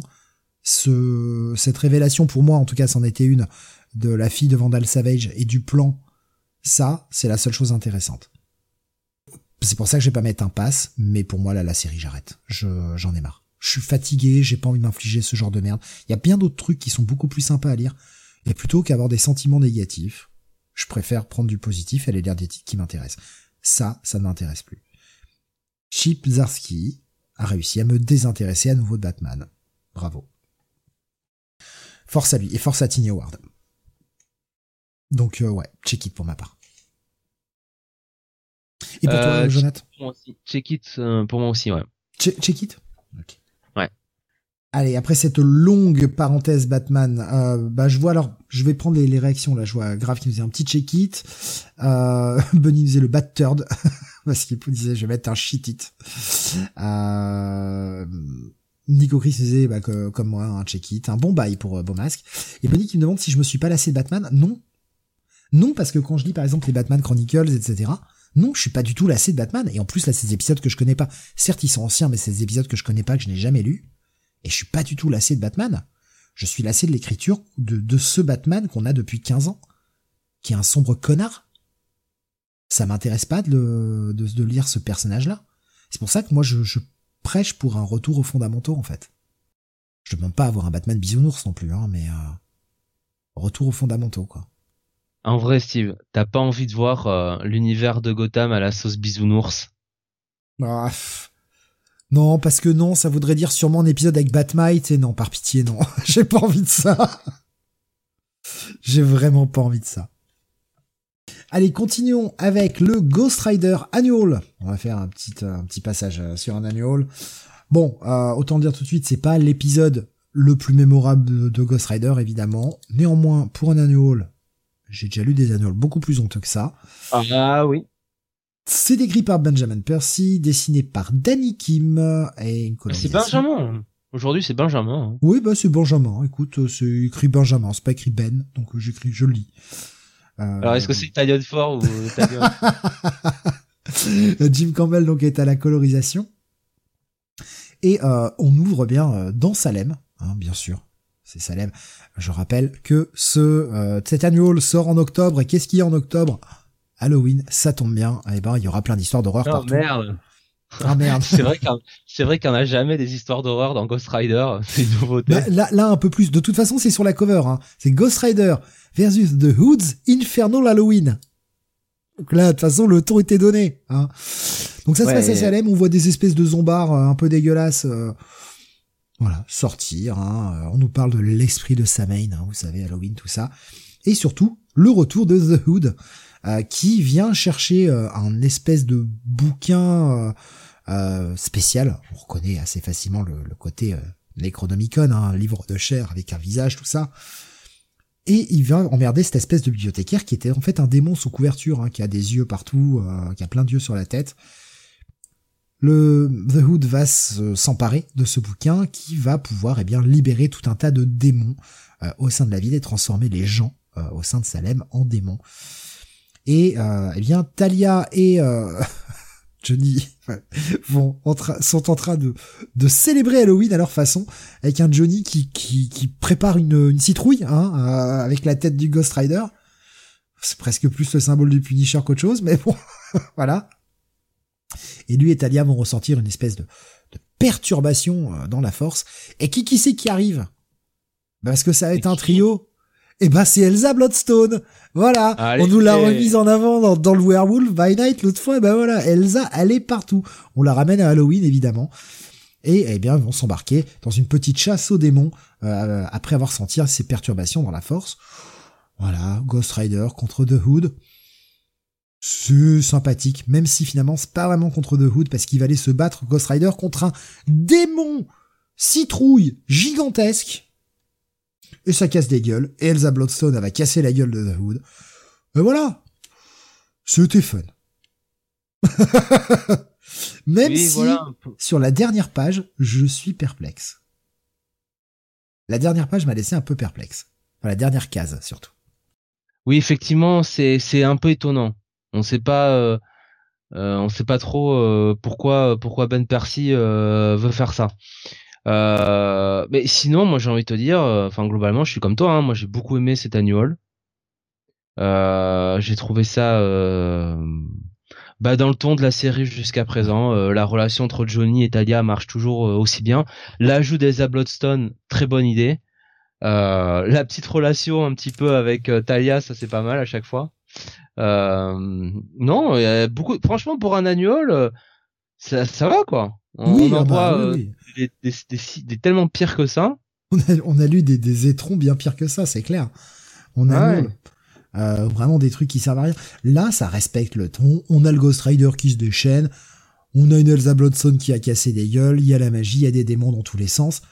Personnage de The Hood, écoute, moi je suis content de le revoir. Je sais pas trop où il était ces derniers temps. Je trouve que c'est un personnage qu'on a perdu de vue c'est un peu dommage parce qu'il y a de quoi, il y a de quoi faire avec ce perso quoi. Certes, Bendis l'a beaucoup surutilisé, un peu trop, mais euh, c'est pas un personnage inintéressant, au contraire. Il y a plein de choses à faire avec ce mec. C'était sympa, voilà. Est-ce que c'est absolument à posséder, un incontournable et tout? Non. Pas, je pense pas. À moins qu'il se resserve de quelque chose euh, dans sa série principale. Donc oui, vous pouvez le zapper. Mais c'est pas honteux. Et visuellement, ça allait. Je trouvais que c'était correct. Bah, moi, je vais te dire, euh, je mets un bon petit bail hein, là-dessus. Hein. Franchement, j'ai pris beaucoup de plaisir à lire ça et, euh, et vraiment, euh, bah, Ghost Rider, je trouve que il a trouvé un très bon auteur qui le qu'il écrit bien, qui a bien compris le personnage en Benjamin Percy. Voilà. Moi, je vais être plutôt sur un check it plus, mais mais ouais, pas loin du petit bail. Ça reste pas essentiel pour le run. C'est pour ça que je vais pas au bail. Jonathan, on continue avec toi et on va parler eh bien de New Burn, sorti la semaine dernière, le New Burn numéro 11. Scénarisé par un auteur qu'on aime énormément, un très très bon auteur qui s'appelle Chivzarski, dont on ne dit que du bien dans cette émission. Euh, et, euh, et, au dessin, euh, c'est donc Jacob Phillips et une colorisation de, de Pip Martin. alors, euh, on est euh, sur euh, un petit peu l'accélération de ce plot autour de, la mort du leader des Yakuza. Souviens-toi, Steve, où bah, Newburn avait dû un petit peu faire pression sur quelqu'un pour lui faire prendre, lui faire endosser le meurtre. parce que il fallait que bah il trouve vite le meurtrier et le le nouveau chef des yakuza euh, lui avait mis un petit peu euh, la pression. Euh, donc donc voilà. donc du coup, euh, Newburn, bah, ce chef des yakuza lui remet un petit peu la pression parce que bah, les autres chefs de la mafia ont bien compris que bon, grosso modo, on n'a toujours pas trouvé qui était le réel meurtrier. Et, et comme dit Newburn, ce qui veut dire dans ce milieu-là que tout le monde pense que c'est le nouveau chef des yakuza qui a fait le, forfait. Donc euh, Newburn va être un petit peu dans une course contre la montre et euh, pour avoir un petit peu des euh, il va avoir il va être obligé de de contacter donc Kazé son contact à la police son ancienne coéquipière pour pouvoir un petit peu obtenir les renseignements qui que donc Kajiyama un euh, un informateur avait donné euh, avait donné au FBI. Euh, et pour l'instant, le mec est comment dire est entre emprisonné, enfin pas emprisonné, il est à l'hôpital et il est surveillé. Donc Newburn peut pas vraiment, peut pas vraiment faire quelque chose. Euh, donc Newburn va un petit peu monter, euh, mon un petit peu un plan pour arriver à ses fins. en parallèle, on a quand même toujours euh, cette journaliste donc euh, qui euh, qui enquête un petit peu, on le sent bien sur sur Newburn et qui arrive un petit peu quand même à avoir quelques infos et et notamment sur ce problème, ce meurtre de dans chez les yakuza. Donc voilà, on voit on voit aussi Kazé qui a une qui a une discussion avec l'un de ses coéquipiers. Euh, qui lui dit bah écoute le coéquipier lui dit écoute il est temps de, de balancer Newburn quoi de faire quelque chose de demander au FBI enfin voilà, euh, de, enfin, euh, de se sortir un petit peu de ce, cette pression que cette emprise qu'a qu'a Newburn sur elle. Et elle lui dit euh, bah crois-moi t'as pas envie de, de faire de Newburn ton ennemi. Euh, tu vois à la minute où ce mec là il se sentira en danger ça va voilà ça va être la grosse merde donc voilà hein. euh, bah Newburn il va mettre en place son plan donc il va réussir en fait à se faire passer pour euh, comment dire un, ambulancier euh, pour pouvoir récupérer euh, ce fameux ce, cette, fameuse personne, ce fameux informateur. Euh, je vous dis pas comment il fait ça parce qu'il y a vraiment tout un plan bien bien bien bien déroulé. Euh, et, et, voilà. Et donc le plot, le plot va continuer à avancer, notamment avec la journaliste, avec un bon retournement à la fin. franchement, c'est un numéro qui est qui se laisse vite lire mais qui à la fois est très riche. Euh, je trouve que voilà, euh, on sent quand même que mine de rien, Newburn pour une fois, je vais pas dire que l'étau se resserre, mais euh, on sent qu'entre guillemets, il y a, y a des gens qui sont, je vais pas dire plus intelligents que lui, mais qui peuvent apparaître comme des vraies menaces. Cette journaliste, elle a l'air quand même de bien bien mener son enquête. Oui, on Et déjà dans les épisodes précédents être vraiment accroché, enfin le, le morbac quoi. Voilà, le bon morpion, hein, n'est-ce pas Ou la bonne punaise de lit, parce qu'apparemment euh, c'est de cette saison. Euh, et euh, et ça marche, ça marche plutôt bien. Donc voilà, bah, un épisode toujours aussi, toujours aussi convaincant pour ma part. alors je sais pas si du coup t'as as eu le temps de, non, t'as pas eu le temps de, de... voilà. malheureusement. Donc donc très très bon pour moi pour moi un gros bail. Voilà, vraiment une excellente série par un excellent auteur encore une fois Chibzarski qui nous déçoit que très rarement finalement. Que sur Daredevil selon certains. Oui. Oui, oui, oui, oui, Mais, des, gens qui lisent en français. Euh, je vois Grave qui nous disait rattraper comme vous ce New Burn et clairement on ne se demande pas trop lequel des deux titres euh, a le plus travaillé entre ça et Batman. Attention ne redescend pas depuis la fin du premier arc, un bon gros bail encore une fois. Donc bah je crois que c'est tout euh, ce que je vois concernant concernant ce New Burn numéro numéro 11 que je rattraperai évidemment. J'ai juste malheureusement manqué de temps. Un, un bail pour toi, hein, c'est ça, hein, Jonathan. Ouais, un gros bail, ouais. On va continuer. Euh, c'est la tournée des annuals, c'est le mois d'octobre, parce que euh, on peut ce qu'il faut en mettre, hein, euh, faut les sortir. Et apparemment, euh, mon image qui veut pas partir, on va passer à, un annual de chez Marvel. J'y suis allé parce que c'est surtout l'auteur. Je, ne suis pas la série Alien, puisque c'est de ça dont il est question. Je suis allé parce que j'ai vu que c'était Declan Shelvey, excusez-moi, qui euh, s'occupait euh, de cet annual, je me suis dit tiens, écoute, c'est un annual, c'est en plus un peu déconnecté du reste de la série, j'imagine, donc vas-y, je tente. Bon, alors, il y a sûrement plein de liens avec la continuité alien, tout ça. Ouais, que ce soit la continuité comics, que ce soit la continuité film, euh, m'en fous. c'est un épisode sans dialogue. Voilà, sachez-le un épisode que vous pouvez lire montre en main en 3 minutes. Il n'y a aucun dialogue. Ça se passe en 2156. Euh, un vaisseau va s'écraser sur une planète, un vaisseau qui contient des aliens, et la reine, qui ressemble étrangement euh, à un vaisseau qu'on a déjà vu, euh, qui va donc s'écraser sur une planète. la reine envoie tous ses sbires attaquer un peu tout ce qui se trouve autour. Et ils vont trouver une espèce, euh, espèce de, bête un peu arachnide qui euh, règne sur cette planète. Les combats vont s'engager. Grosse bataille entre ces deux espèces.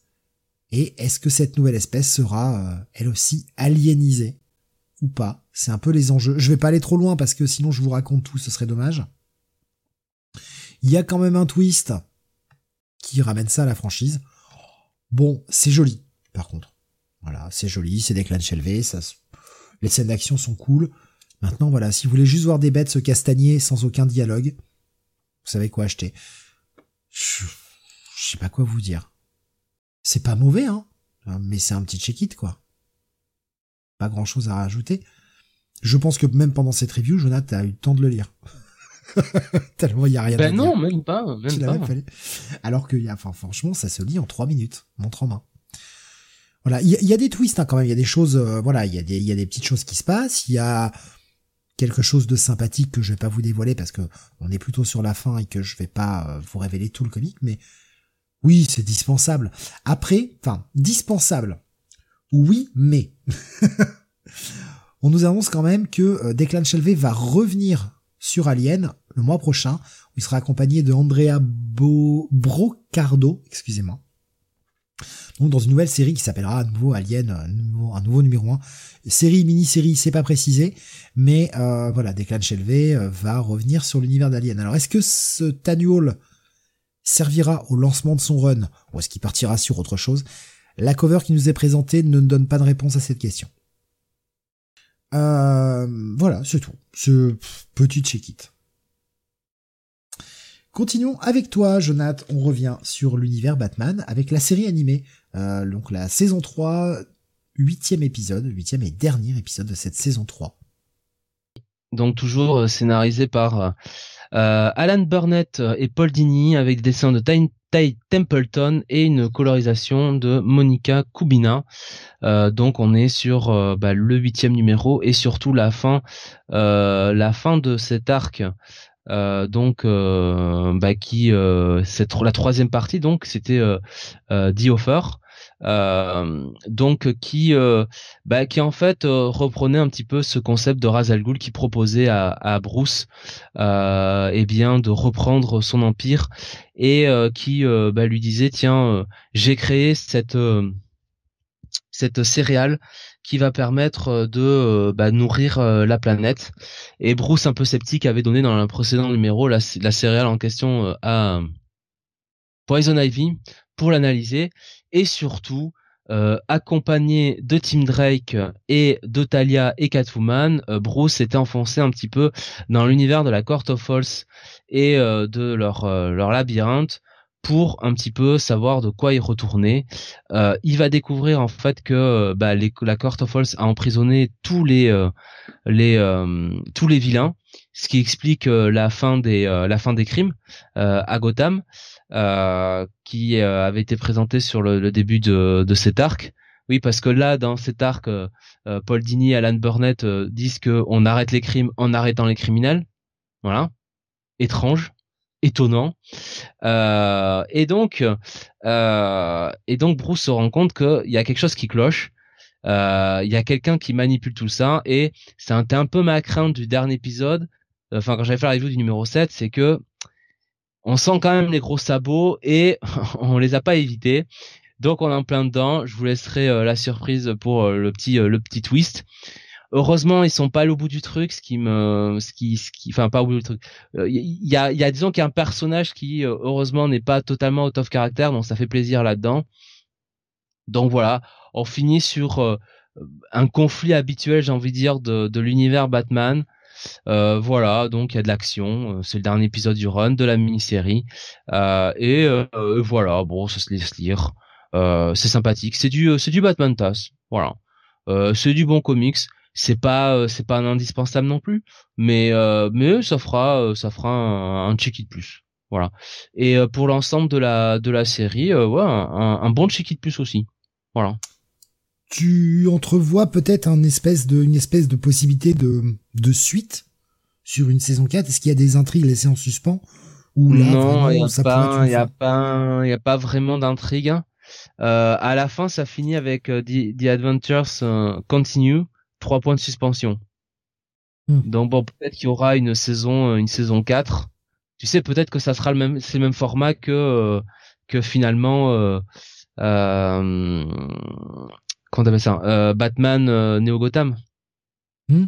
Neo Gotham. oui, Batman Beyond. Batman, Batman Beyond, tu vois, avec des mini-séries chaque année finalement. Hmm. C'est c'est cool parce que la série est plutôt bonne. Après, ils ont eu, euh, ça faisait pas forcément 8 épisodes à chaque fois. Bon.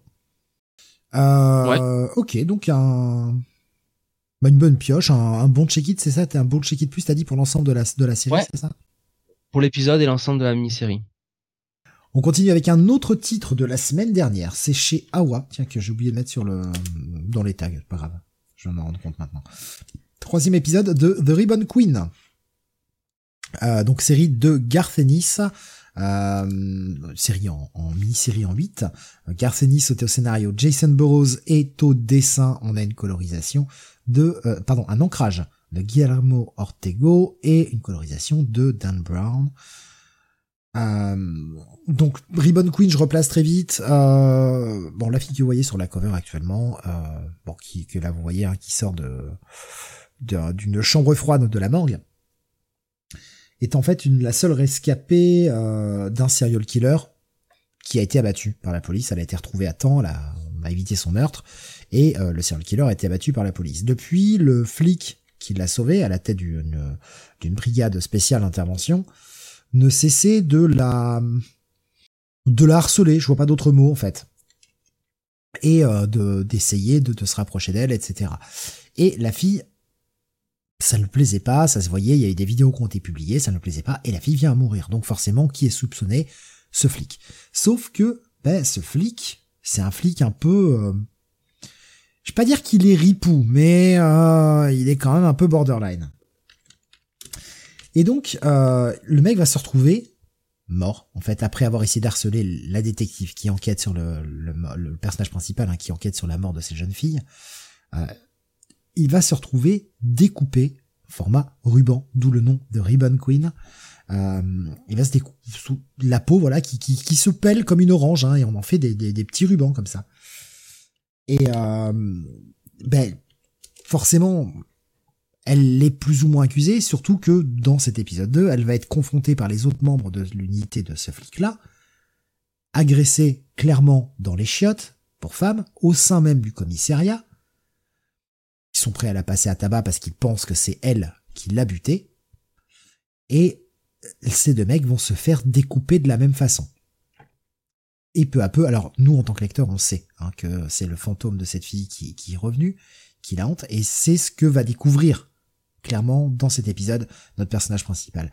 Elle va avoir, grâce à son contact à la morgue, une vidéo qui montre que, eh bien, cette fille est ressortie de son, de, de, sa chambre mortuaire, elle est ressortie de sa chambre froide, et, et elle a, elle est partie, en fait. Toutes les portes qui étaient verrouillées, elle les touche, les portes se déverrouillent, enfin, on est clairement sur quelque chose de fantastique. De toute façon, quand on voit la façon dont les personnes étaient découpées, on se doute bien qu'on était sur du fantastique, mais il y a vraiment un côté un peu occulte tout ça. Notre, euh, notre bonne flic continue d'enquêter et va aller demander des comptes aux restants de l'équipe qui ont une espèce de petit bar clandestin. Et quand les choses vont mal tourner, encore une fois, en sa défaveur, elle va être à nouveau sauvée par cette Ribbon Queen.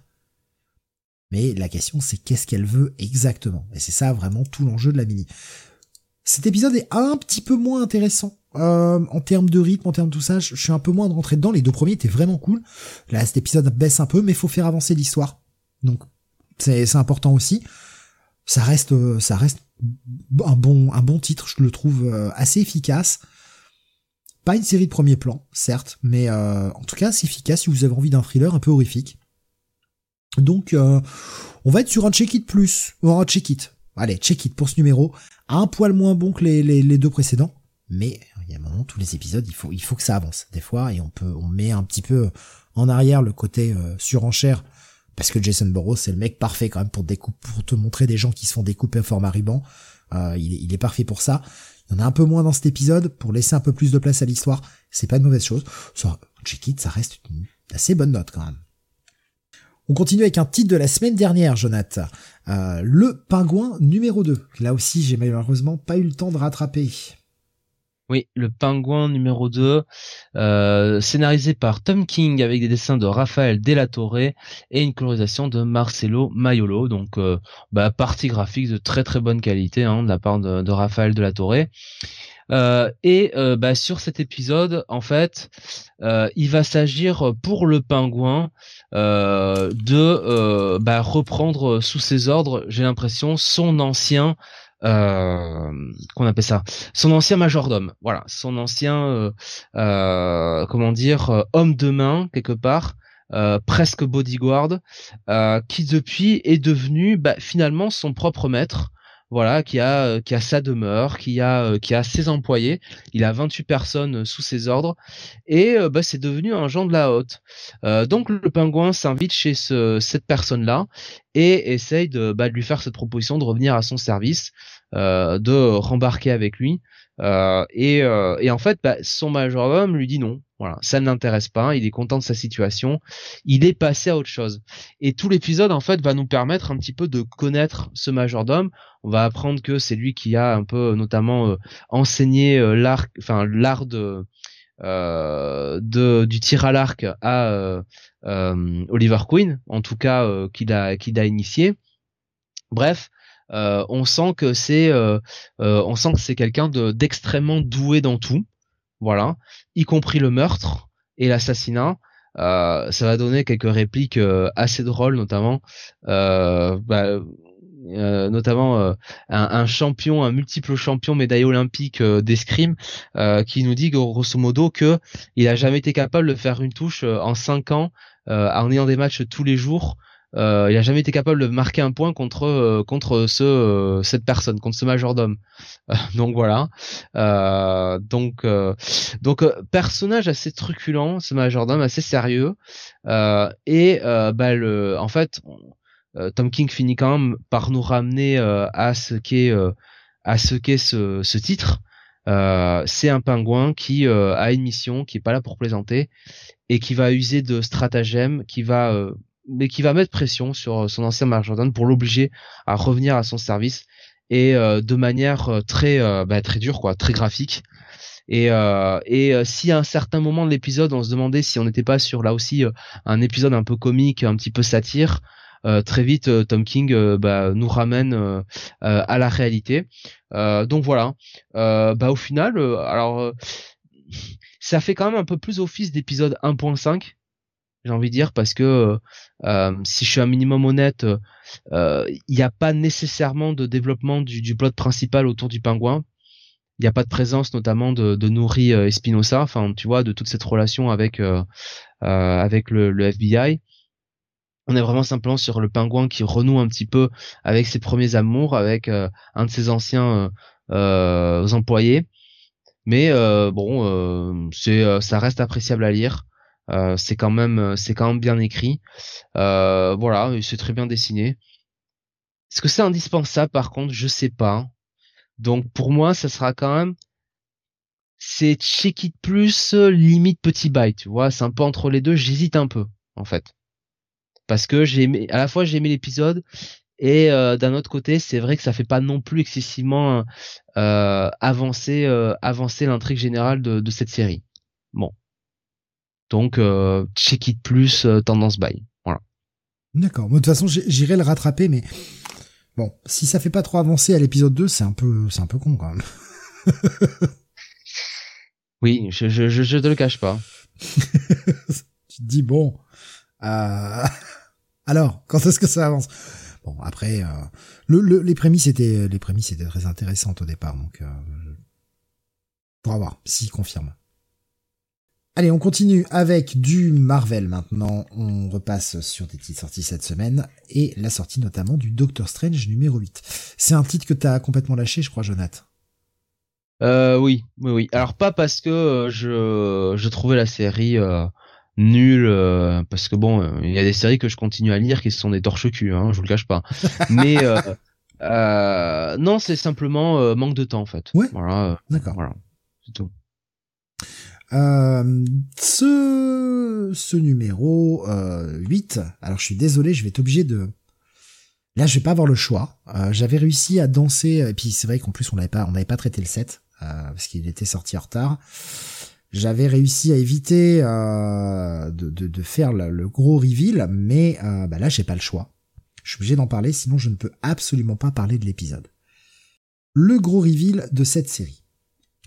Et je rappelle que c'est, c'est vrai que, enfin, je rappelle, j'ai pas donné les crédits encore, mais vous allez voir, ça, va être, c'est là que ça, ça devient intéressant.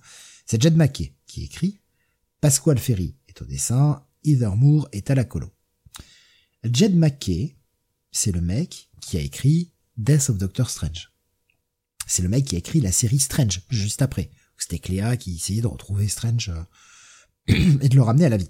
Et puis, à la résurrection de Strange, on a cette nouvelle série qui se lance, qui s'appelle Doctor Strange. Il est de retour, en nouveau en couple avec Léa, tout va bien. L'épisode 6 était un total game changer, puisqu'on nous montrait une aventure du passé à la fois du futur et qui n'a pas eu lieu. C'est complexe, hein Je sais, j'y viens. Où en fait les, les Vishanti, force magique hein, qui est Doctor Strange, etc., les Vishanti étaient venus chercher Doctor Strange pour une guerre contre, et j'ai mangé le nom, le, le, tri, le, Trinity, voilà, la Trinité des cendres. Grosse guerre. Ils avaient engagé le Docteur Strange, lui avait demandé de, de, de, de faire cette guerre pour eux, parce que, bah, voilà, il leur fallait un représentant. Il avait donné son accord en disant bon, ok, mais euh, une fois que j'ai gagné la guerre pour vous, parce que bon, moi je suis quand même un docteur, je suis pas là pour faire la guerre. Une fois que j'aurai gagné la guerre pour vous, vous me remettez là où j'en étais, et euh, vous me faites un peu oublier tout ça. C'était en tout cas surtout vous. Ok, j'accepte de faire la guerre, mais je sais pas combien de temps cette guerre va durer, des mois, des années. Donc quand elle sera finie, je veux revenir au moment où vous m'avez pris. Parce que je veux pas perdre euh, six mois, un an, dix ans de ma vie juste pour une guerre de merde. voilà. Et euh, Encore une fois, je suis un docteur, je ne suis pas un guerrier. Sauf que cette guerre va durer 5000 ans. J'ai bien dit 5000. Grâce à la magie, le Docteur Strange est toujours en vie. Il est devenu un warlord. Ce n'est plus le Docteur Strange d'ailleurs, c'est le général Strange. Et euh, ce général, eh bien, il est euh, assoiffé de pouvoir. Et son unique but maintenant, bah, c'est de gagner la guerre. Il a perdu 5000 ans de sa vie. Il a vu des dizaines de millions de personnes mourir sous ses ordres. Son seul but, c'est de gagner la guerre. Sauf que les Vishanti et la Trinité des Cendres vont parvenir à un accord. Et vont faire la paix.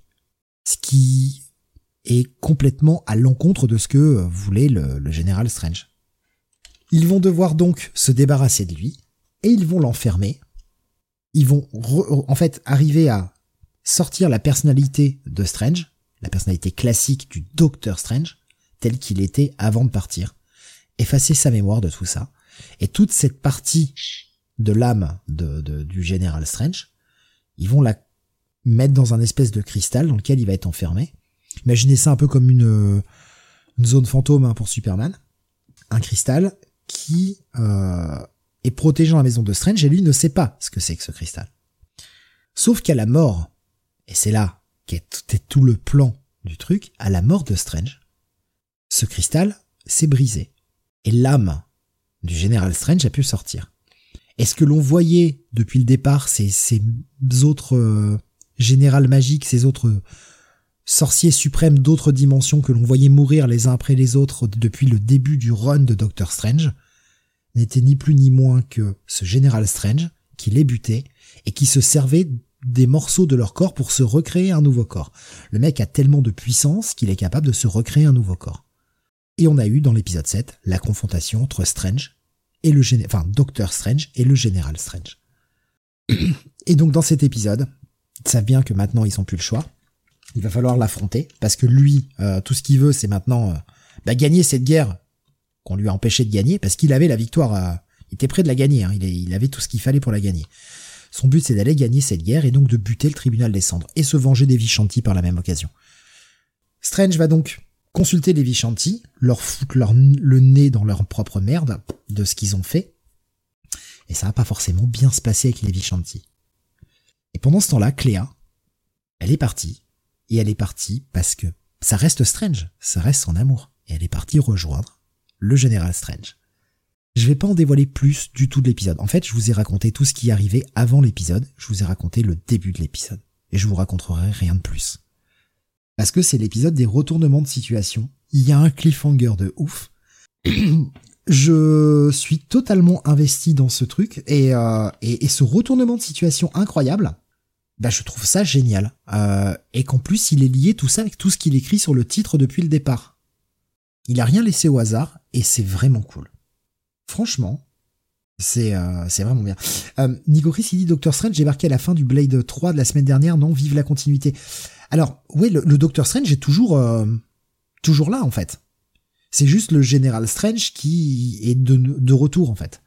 Mais euh, non, franchement, c'est franchement c'est vraiment bien foutu, c'est bien écrit. Moi, j'aime bien les retournements de situation qu'il y avait. Surtout qu'il a commencé sa série un peu de façon comique avec euh, avec Wang, avec tout ça pour au final partir dans une direction vachement plus sombre, quoi. Il y a un petit côté, et c'est, le lien est facile à faire, mais il y a un petit côté Doctor Who, en fait, avec, euh, bah, la personnalité du docteur qui a fait la guerre, et le fameux War Doctor, qui est omnibulé par la guerre, et puis nouvelle incarnation, plus gentille, etc. Il y a un peu cet aspect-là qui est amené dans Doctor Strange, et c'est pas pour me déplaire, en fait, parce que la façon dont c'est fait, la façon dont c'est raconté, t'as pas l'impression que ça sort trop de nulle part, en tout cas, t'as un lien logique, tu fais pas, euh, putain, mais ça sort d'où, ça veut, ça rien dire. Tout a été amené. Et l'explication de pourquoi Doctor Strange ne pouvait pas se souvenir de ça, et pourquoi il commence à s'en souvenir maintenant, c'est totalement logique. Donc ouais, j'aime beaucoup, et euh, bah, je, trouve ça bien écrit, et euh, bah, je vais continuer la série avec grand plaisir, parce que là, vu les twists qu'il y a dans ce numéro, et vu le cliffhanger de ce numéro, j'ai putain d'en, hâte d'en, d'en voir plus, quoi. Vraiment, je tarde de lire le neuf. Donc franchement, gros bail et euh, bah, très bonne série. Très bonne série. Baboussa nous disait cela un côté Al Jordan et euh, Parallax, sauf que méchant vient du futur. c'est c'est un peu ça. Il y a un petit côté comme ça également, avec vraiment une, une personnalité de Doctor Strange d'un côté qui qui a son propre corps, qui, qui a son, enfin voilà, General Strange est devenu un véritable personnage maintenant, qui est vraiment ultra ultra méchant, qui, qui poursuit des buts bah, de, de guerre et de destruction. Et quand vous lisez l'épisode 6, que vous voyez comment il en a chié pendant cette guerre de 5000 ans, on comprend que le mec soit devenu dur comme ça.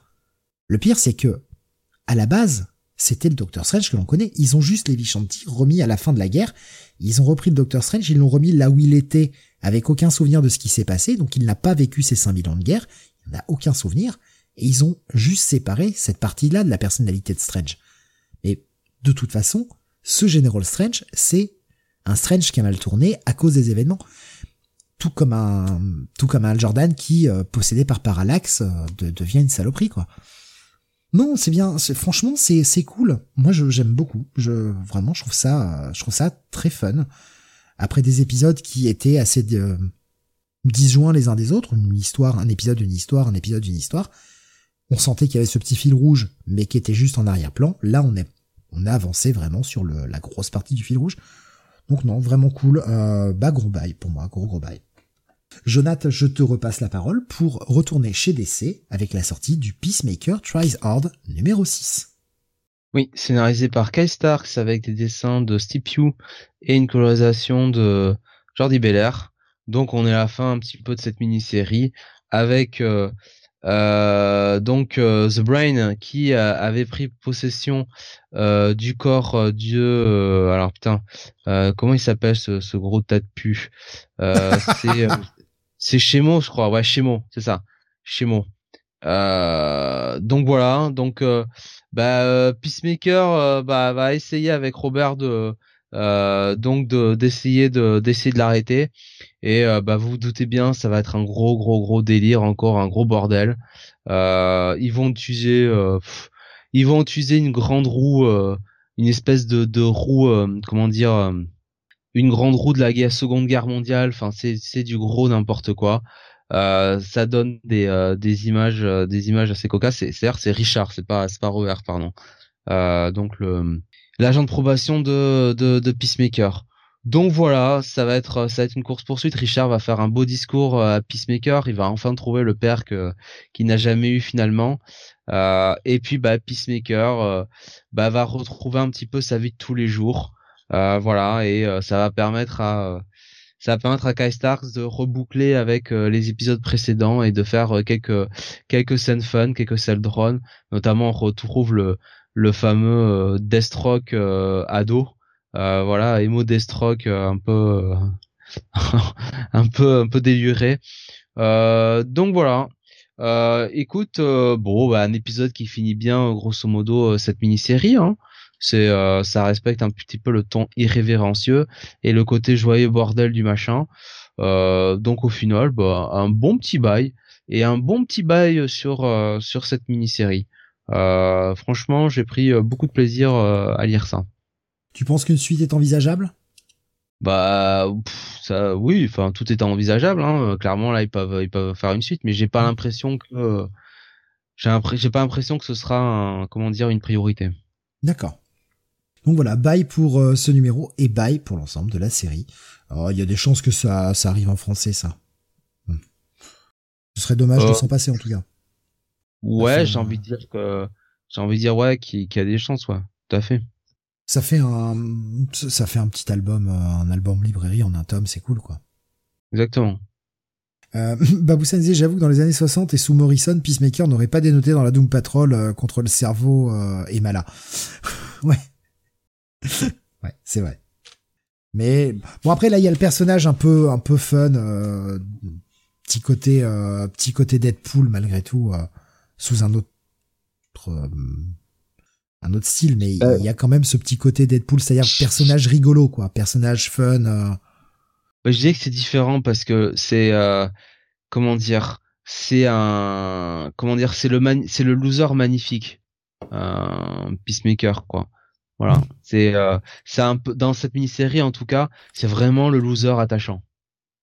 Euh, il y avait Nico Chris qui disait, je me souviens plus, vous aviez testé Wildcats. Ah, moi, j'y suis pas allé. Je pense pas que toi non plus, Jonath, tu y sois allé sur Wildcats. Je sais pas ce que ça vaut. Euh, j'ai jamais tenté encore la, nouvelle mouture.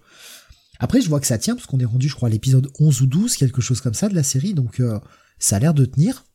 Et, tant mieux d'ailleurs. Euh, toujours triste hein, de voir des séries s'arrêter, même si elles nous intéressent pas, quoi. Il y en a pour tous les publics, donc tant mieux. Mais je, je sais pas ce que ça vaut, euh, cette série Wildcats. Je me demande si Bunny avait pas peut-être testé, je sais plus. Je sais plus si Bunny avait pas testé le premier numéro. Aucun souvenir. Euh, allez, on continue avec du Marvel, le douzième épisode de Fantastic Four, écrit par Ryan North, euh, toujours. Euh, décidément, j'aime beaucoup euh, sur ce titre. Iban Coelho est au dessin, Rezu Sabertov est au est à la colo. Euh, Est-ce que on va confirmer encore que, que, le titre est bien avec cet épisode ou pas euh, Ou est-ce qu'on est dans un joyeux bordel? Car non, ce que vous voyez sur la cover, vous ne rêvez pas ce sont bien des dinosaures. Et oui, vous voyez bien un dinosaure avec le casque et le marteau de Thor, vous voyez bien un dinosaure avec le costume de Captain America, vous voyez bien un dinosaure qui est un dinosaure Iron Man, etc., etc. Oui, vous n'avez pas rêvé. Euh, la chose est appelée par un ancien ami qui vit euh, là aussi euh, dans le Nebraska, un ancien, enfin un ancien ami, un ancien membre du, gang de Yancey Street qui s'est mis au vert, qui a changé de vie et qui va mieux et qui en fait a découvert un truc bizarre et qui, sachant que les Fantastic Four habitent pas loin, a bien décidé de l'appeler pour euh, bah pour venir voir parce que les, trucs bizarres c'est quand même leur rayon. Petit moment calme, à la cool, en famille, on va les voir, machin, et puis on va tout de suite euh, être mis dans le bain au bout de quatre pages. Hein. Euh, il y a une espèce de de zone un peu euh, un peu bizarre, un peu flou. le, l'ancien membre de Yancey Street dit qu'il a essayé de jeter quelques pierres à l'intérieur. Elles disparaissent, mais rien de plus. Euh, il a pas osé s'en approcher. Et donc, bah, Reed va essayer de s'approcher un peu pour essayer de voir ce qui se passe. Et en fait, bah, les quatre fantastiques vont être aspirés à l'intérieur de cette, euh, espèce de, zone un peu bizarre. espèce de passage dimensionnel, hein, grosso modo. Et euh, vont tomber sur une terre parallèle dans laquelle tout le monde est des dinosaures. Ryan North a dû lire Jurassic, euh, Jurassic League, il s'est dit « Oh, c'était cool Vas-y, je vais faire la même chose. » Alors, la même chose, non, parce qu'on n'est pas dans le passé. C'est une Terre parallèle qui est à la même, au même niveau de technologie, c'est juste un espèce de miroir du monde classique, sauf que tous les gens sont des dinosaures. Et bien sûr, bah ils se comprennent pas entre humains et dinosaures quand ils se parlent. Donc bah bagarre, jusqu'à ce qu'un stratagème arrive pour arriver à, leur permettre de parler, parce que Reed Richards il est quand même très intelligent. Il y a une scène extrêmement touchante. Parce qu'en fait, c'est un miroir de, l'univers Marvel. Et donc si vous suivez la série euh, Fantastic Four depuis le départ, vous savez que ce qui lance la série, ce qui était le mystère de la série, c'est que le Baxter Building a disparu.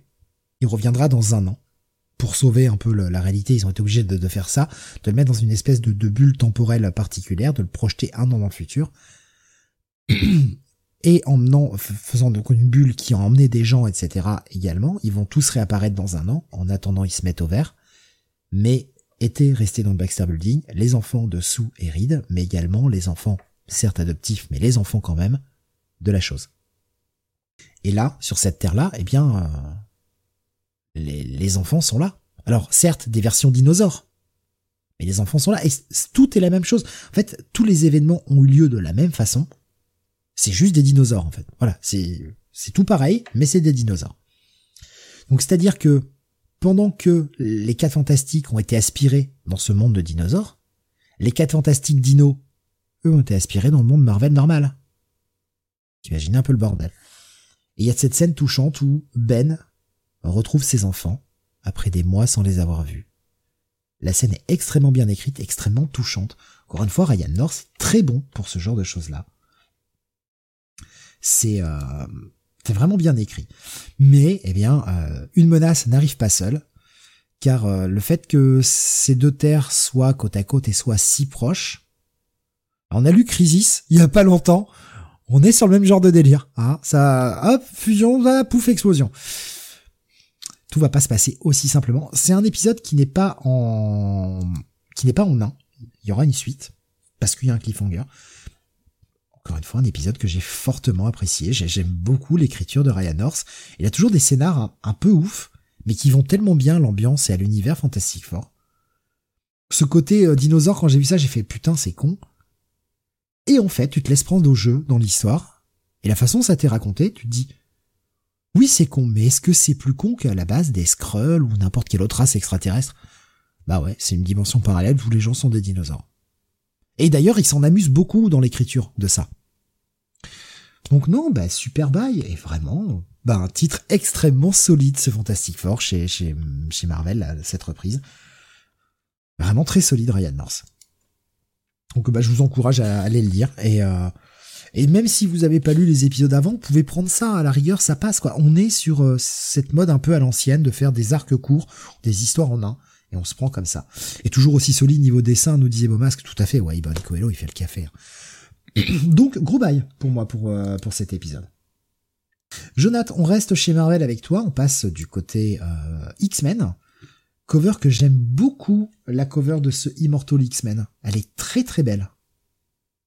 Eh ben écoute, euh, elle est très très belle, mais en plus d'être très très belle, l'épisode en lui-même dedans est très bon. Voilà, spoiler alerte. Hein. C'est toujours scénarisé par Kieron Gillen avec des dessins de Lucas Verneck et une colorisation de David Curiel. Donc on a toujours quand même ce duo composé de Sébastien Shaw et la merveilleuse Célène, hein, mon cher Steve. Ah. Ah oui. Ouais, oui, une Sélénée tout en beauté, euh, qui essaye encore une fois de récupérer Krakoa, qui est toujours protégé par le professeur Xavier. Euh, donc, euh, ce cher euh, Sébastien Shaw, bah, au, grand mot les grands remèdes. Donc, il sort une elf, je le cite, hein, son Hellfire Armor. Donc bah voilà son son son son Iron Hellfire quoi tu vois voilà une, armure de une armure d'Iron Man version Hellfire Club du plus du plus beau goût. D'ailleurs Séléné trouve que c'est très saillant. Voilà c'est plutôt et ce qui est dingue c'est que c'est en avance sur la série Iron Man du coup parce qu'elle est pas encore faite son armure dans, dans la série Iron Man. Non mais c'est l'armure de Sébastien Shaw ça hein. Ah ok. Oui. C'est l'armure, c'est pour ça, c'est la Hellfire Armor. Voilà. Oui, mais c'est que c'est vrai que comme il est maintenant dans le Hellfire Club, tu vois, j'ai fait un lien qui n'était pas, qui n'était pas là en fait, tu vois? je vois ça. Euh, je vois surtout ta blague aussi sur Skype. non, attends, chute, chute. Et, euh, et donc, euh, bah, euh, la poursuite s'engage sur Krakoa. Pendant ce temps, dans le désert, on a toujours ce cher Exodus qui mène un petit peu les mutants, qui essaie un petit peu de les amener vers la terre promise et qui se battent un petit peu contre cette espèce de cette espèce de Wolverine. comment dire, ces Wolverine contrôlés par Orkis. voilà, ça permet un petit peu à Hope Summers de montrer ses, talents euh, ses talents de mutant.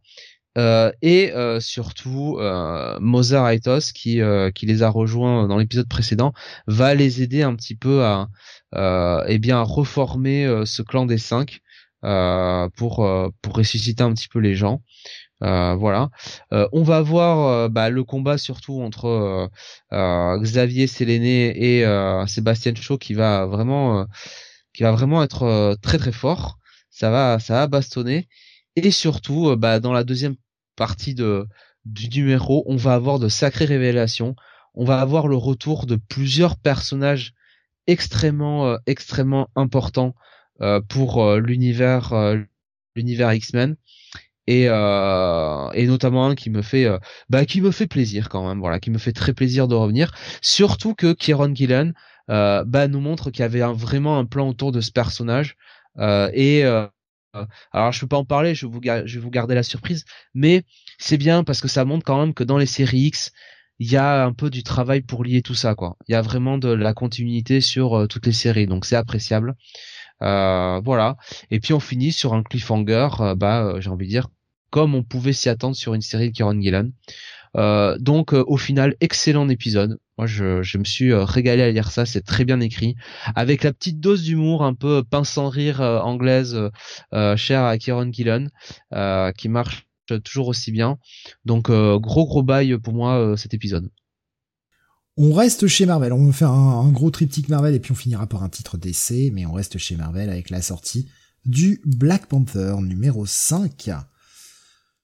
Euh, alors toujours écrite par euh, Eve Ewing avec au dessin, j'ai essayé de retrouver les crédits parce que je les ai pas préparés, je suis con. Voilà, Mac Mac Shatter et une colorisation. colorisation d'Andrew Dollhouse. Euh, après avoir euh, réussi à débarrasser Deathlock hein, de son contrôle mental, c'est vrai qu'on n'avait pas traité le, Black Panther 4, on n'était pas sorti, euh, il n'était pas disponible au moment où euh, l'émission devait se faire, et puis la semaine d'après il y avait beaucoup trop de titres, donc on l'avait on l'avait pas traité. donc après avoir réussi à séparer Deathlock de, de, son contrôle mental, on, a, on a appris beaucoup plus hein, sur cette espèce de guerre qui bah, qui sévit un peu au Wakanda et notamment dans la ville dans laquelle s'est réfugié Black Panther depuis son exil, euh, la, ville donc de euh, Birnin Chaka.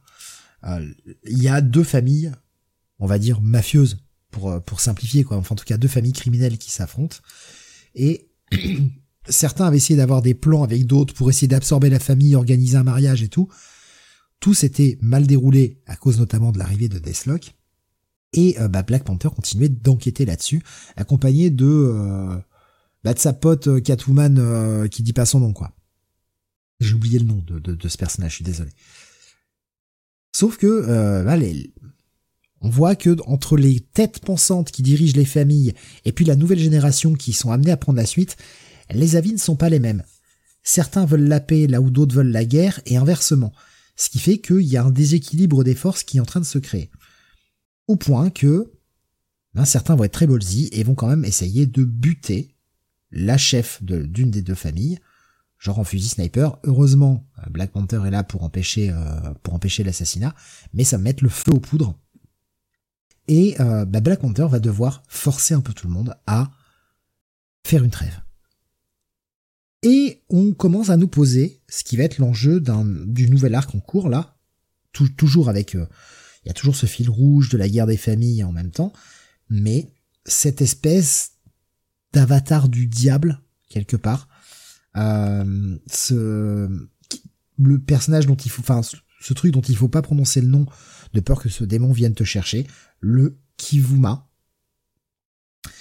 qui est une légende urbaine ou peut-être pas tant que ça, parce que finalement certaines des personnes qui avaient été enlevées par les deux familles n'ont pas été retrouvées, n'ont pas été relâchées.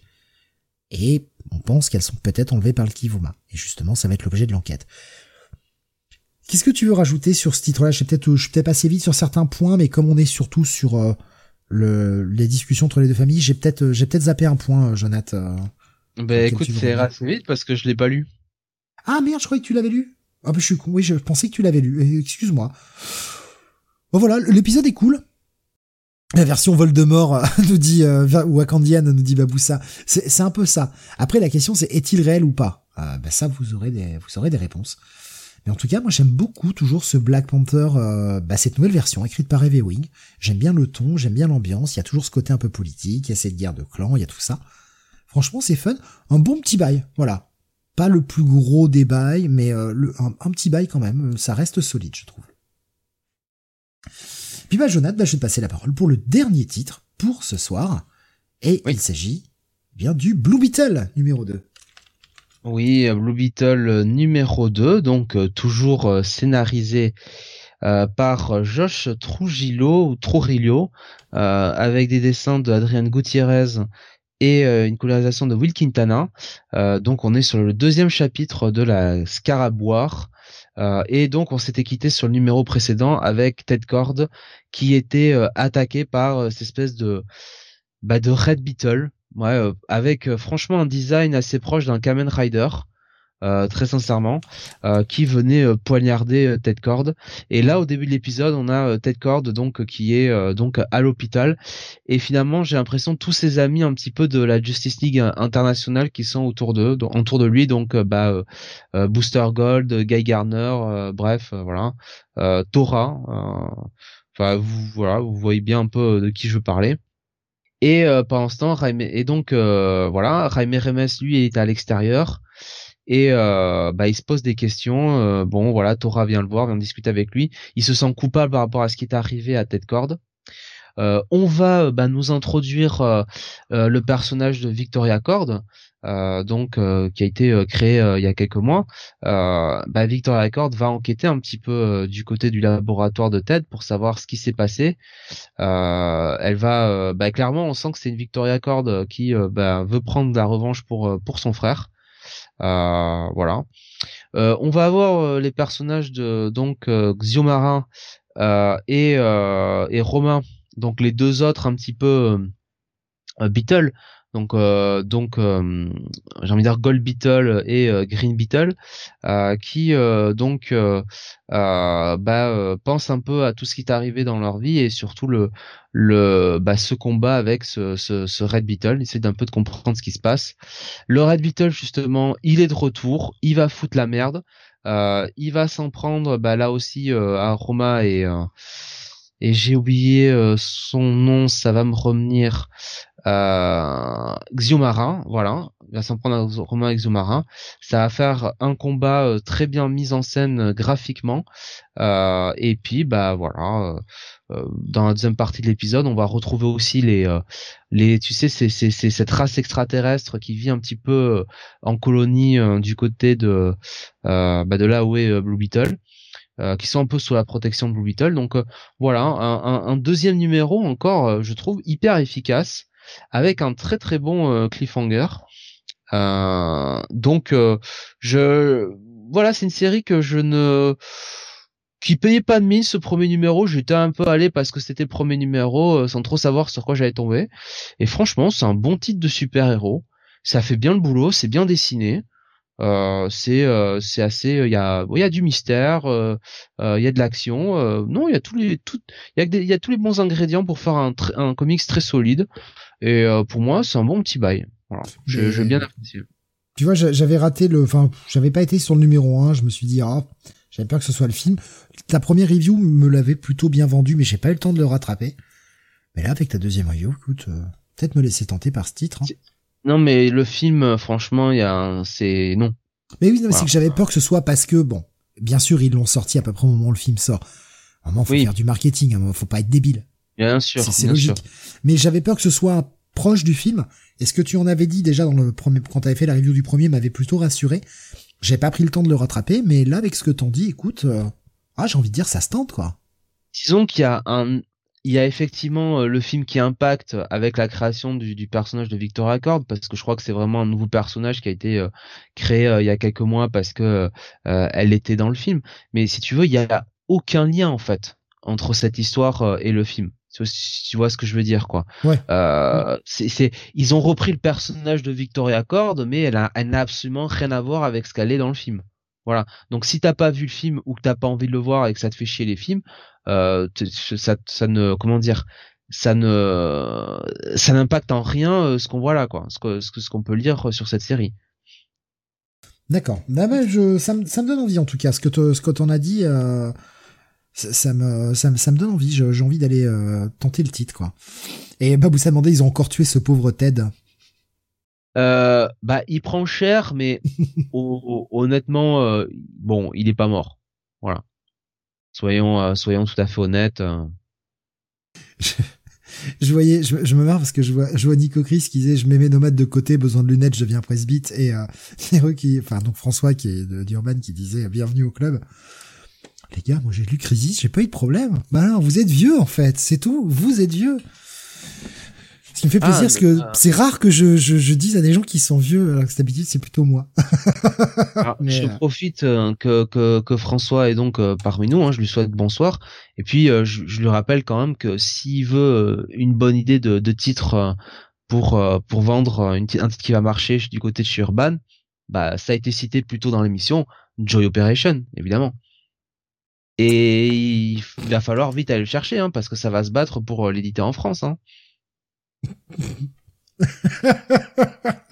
ah, je suis persuadé que euh, Christian Grasse, euh, Delcourt, euh, ouais, tout ça, hein, tout le monde va se jeter, se jeter sur ça. Hein. Panini, Christian Grasse, ouais, ouais, ouais.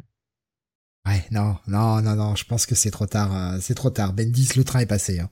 Il y a même trois trains qui sont passés depuis. Hein. Alors, et, visiblement, il y en a pas trois, puisque plutôt dans l'émission, ça parlait quand même de Bendis sur Batman. Hein, donc, ah, mais je, je maintiens, hein. je maintiens. ouais, je, ah je, en fait, quand je dis le train est passé, c'est que je pense pas que le, je, je suis pas certain que le mec fasse encore vendre, tu vois, sur son nom, en fait. Quand tu dis tu maintiens, c'est-à-dire que là tu maintiens vraiment en mode euh, je suis le capitaine du Titanic et on va foncer sur l'iceberg quoi. Franchement, euh, je pense que ça lui irait plus qu'un Superman, tu vois. Quoique, il est capable de nous faire un Bruce Wayne qui se démasque, qui révèle son identité au public, avec un Damian qui part, euh, qui part avec la Ligue des Assassins, qui revient, qui a 25 ans, euh, qui est plus vieux que Dick, recyclé quoi. Euh, il, y a fait qui le, le meilleur, le meilleur Hawkman, c'est celui de Rob. Ah, oh, c'est chaud quand même. c'est chaud, Baboussa, ce que tu dis. c'est chaud. Euh, ben voilà, ben on a fait le tour. Du coup, un, un quoi un, Je me rappelle plus un check ou un buy, Jonathan, pour ce pour ce Blue Beetle? Excuse-moi. Ben un bon buy, ouais. Un bon buy. Euh, et bien voilà, ce qui conclut notre 650e, 656e numéro. Euh, on n'a même pas donné de coup de cœur. As-tu seulement un coup de cœur, Jonathan, pour cette semaine? Écoute, je vais le donner à Transformer. Transformer numéro 1, voilà. C'est vrai que c'était c'était pas mal, mais euh, je vais je vais aller sur euh, bah, Fantastic Four encore, qui va être encore mon coup de cœur. J'aime bien euh, j'aime bien la façon dont il gère le titre. Et ah, j'aurais pu le mettre à New Burn, pardon. Hmm. Mais c'est la semaine dernière. Ouais, c'est un titre de la semaine dernière. Mais après, si, si, c'est vraiment l'outil qui t'a le plus plu. Mais ouais, enfin, mais après Transformers Close Second, hein, pour ma part. Hein. Ouais. C'est vraiment, c'est vraiment très bien. Très bien. Pour, et surtout pour des non-initiés, c'était très bien. Oui, oui. T'as raison de, de souligner le. Là pour ça, pour ceux qui, qui ne connaissent pas la franchise, le boulot est bien fait. Bah, vous savez, je parlais du titre à sortir euh, Hawkman meilleur que Joy Operation. Ah oui. Non. Oui, si. Oui, même même le Hawkman de Rob Liefeld est meilleur que Joy Operation. Oui. Non, arrêtez là, arrêtez. Jonathan qui s'est infligé d'aller jusqu'au bout alors que moi j'ai droppé le titre lâchement aux deux parce que je n'en pouvais plus, euh, je veut, nous faire souffrir tous en fait. C'est ça ton but, à vous. Je t'avoue que j'ai euh, j'ai un petit rêve, c'est que Sam se retrouve obligé de lire ça. Sauf que lui, le l'IRS, tu vas en TPB tous les épisodes à la suite. Hein. Ah non, il triche, il triche. Oh putain, ouais, ça, ça va faire mal à la tête. Hein. Quoique c'est peut-être plus facile à comprendre en TPB. Euh, voilà donc pour ce 656e. On se retrouvera la semaine prochaine pour trois émissions. La semaine prochaine, euh, il y aura mercredi soir, et on a bien dit mercredi, euh, le podcast parce que bah, on peut pas le faire mardi soir, donc bah, du coup on le décale au mercredi. On va revenir sur du lourd. Hein. Il y a le notamment le Wrestle Dream, nouveau pay-per-view AEW récurrent. Euh, pay-per-view avec beaucoup de choses qui sont passées et puis euh, qui donc qui s'est tenu dimanche dernier. on reviendra également sur Fastlane qui se tient samedi, pay-per-view WWE. Euh, voilà. Fastlane. Où le titre de Roman Reigns n'est pas défendu une fois de plus. Putain de temps, Fastlane, mon cher Steve, c'était euh, la, la, la, ligne droite vers WrestleMania. Mais tout à, tout à fait, et c'est pour ça que j'ai eu un bug et je me suis dit Fastlane qui, bah, qui rien du tout. C'est la ligne droite vers Riyad, parce que le prochain pay-per-view, c'est en Arabie Saoudite. Ça n'a aucun sens de mettre Fastlane là, je comprends pas, mais... Euh... Euh, on aura, on aura de, voilà, deux de, grosses cartes à débriefer mercredi prochain. Jeudi, vous aurez le Comics Weekly, bien évidemment, et vendredi prochain, le Comic City, euh, où on reviendra sur bah, la fin du mois de septembre et le début du mois d'octobre, puisque le dernier s'était tenu le 15 septembre. Voilà, euh, les sorties VF pour vendredi prochain à 21h. Ce qui conclut eh bien notre notre petit programme de la semaine. Je vais essayer de penser je vais essayer de penser à vous mettre le programme comme d'habitude sur Discord. Comme d'habitude, je vais oublier. voilà, c'est pour ça qu'on les répète aussi à chaque fin d'émission. Ah, je suis désolé. Ah, Gigos qui dit plus de son, c'est juste moi. Euh, rassurez-moi, les gens m'entendent encore ou pas? Ah, ça a l'air de, ça a l'air de tourner. Euh, ah non, c'était juste Gigos. Ok, non mais j'ai eu peur, on sait jamais. Merci encore de nous avoir suivis. On vous souhaite une excellente nuit. On rappelle les coups de cœur, donc Transformers et en second euh, très proche New Burn pour Jonath. Pour moi c'est le Fantastic Four et en second très proche le Transformers. Bah, vous savez ce qu'il faut tester cette semaine. Voilà. vous savez quel titre faut tester. Euh, merci, merci beaucoup. Passez une bonne nuit, reposez-vous bien et à la semaine prochaine. Salut à tous.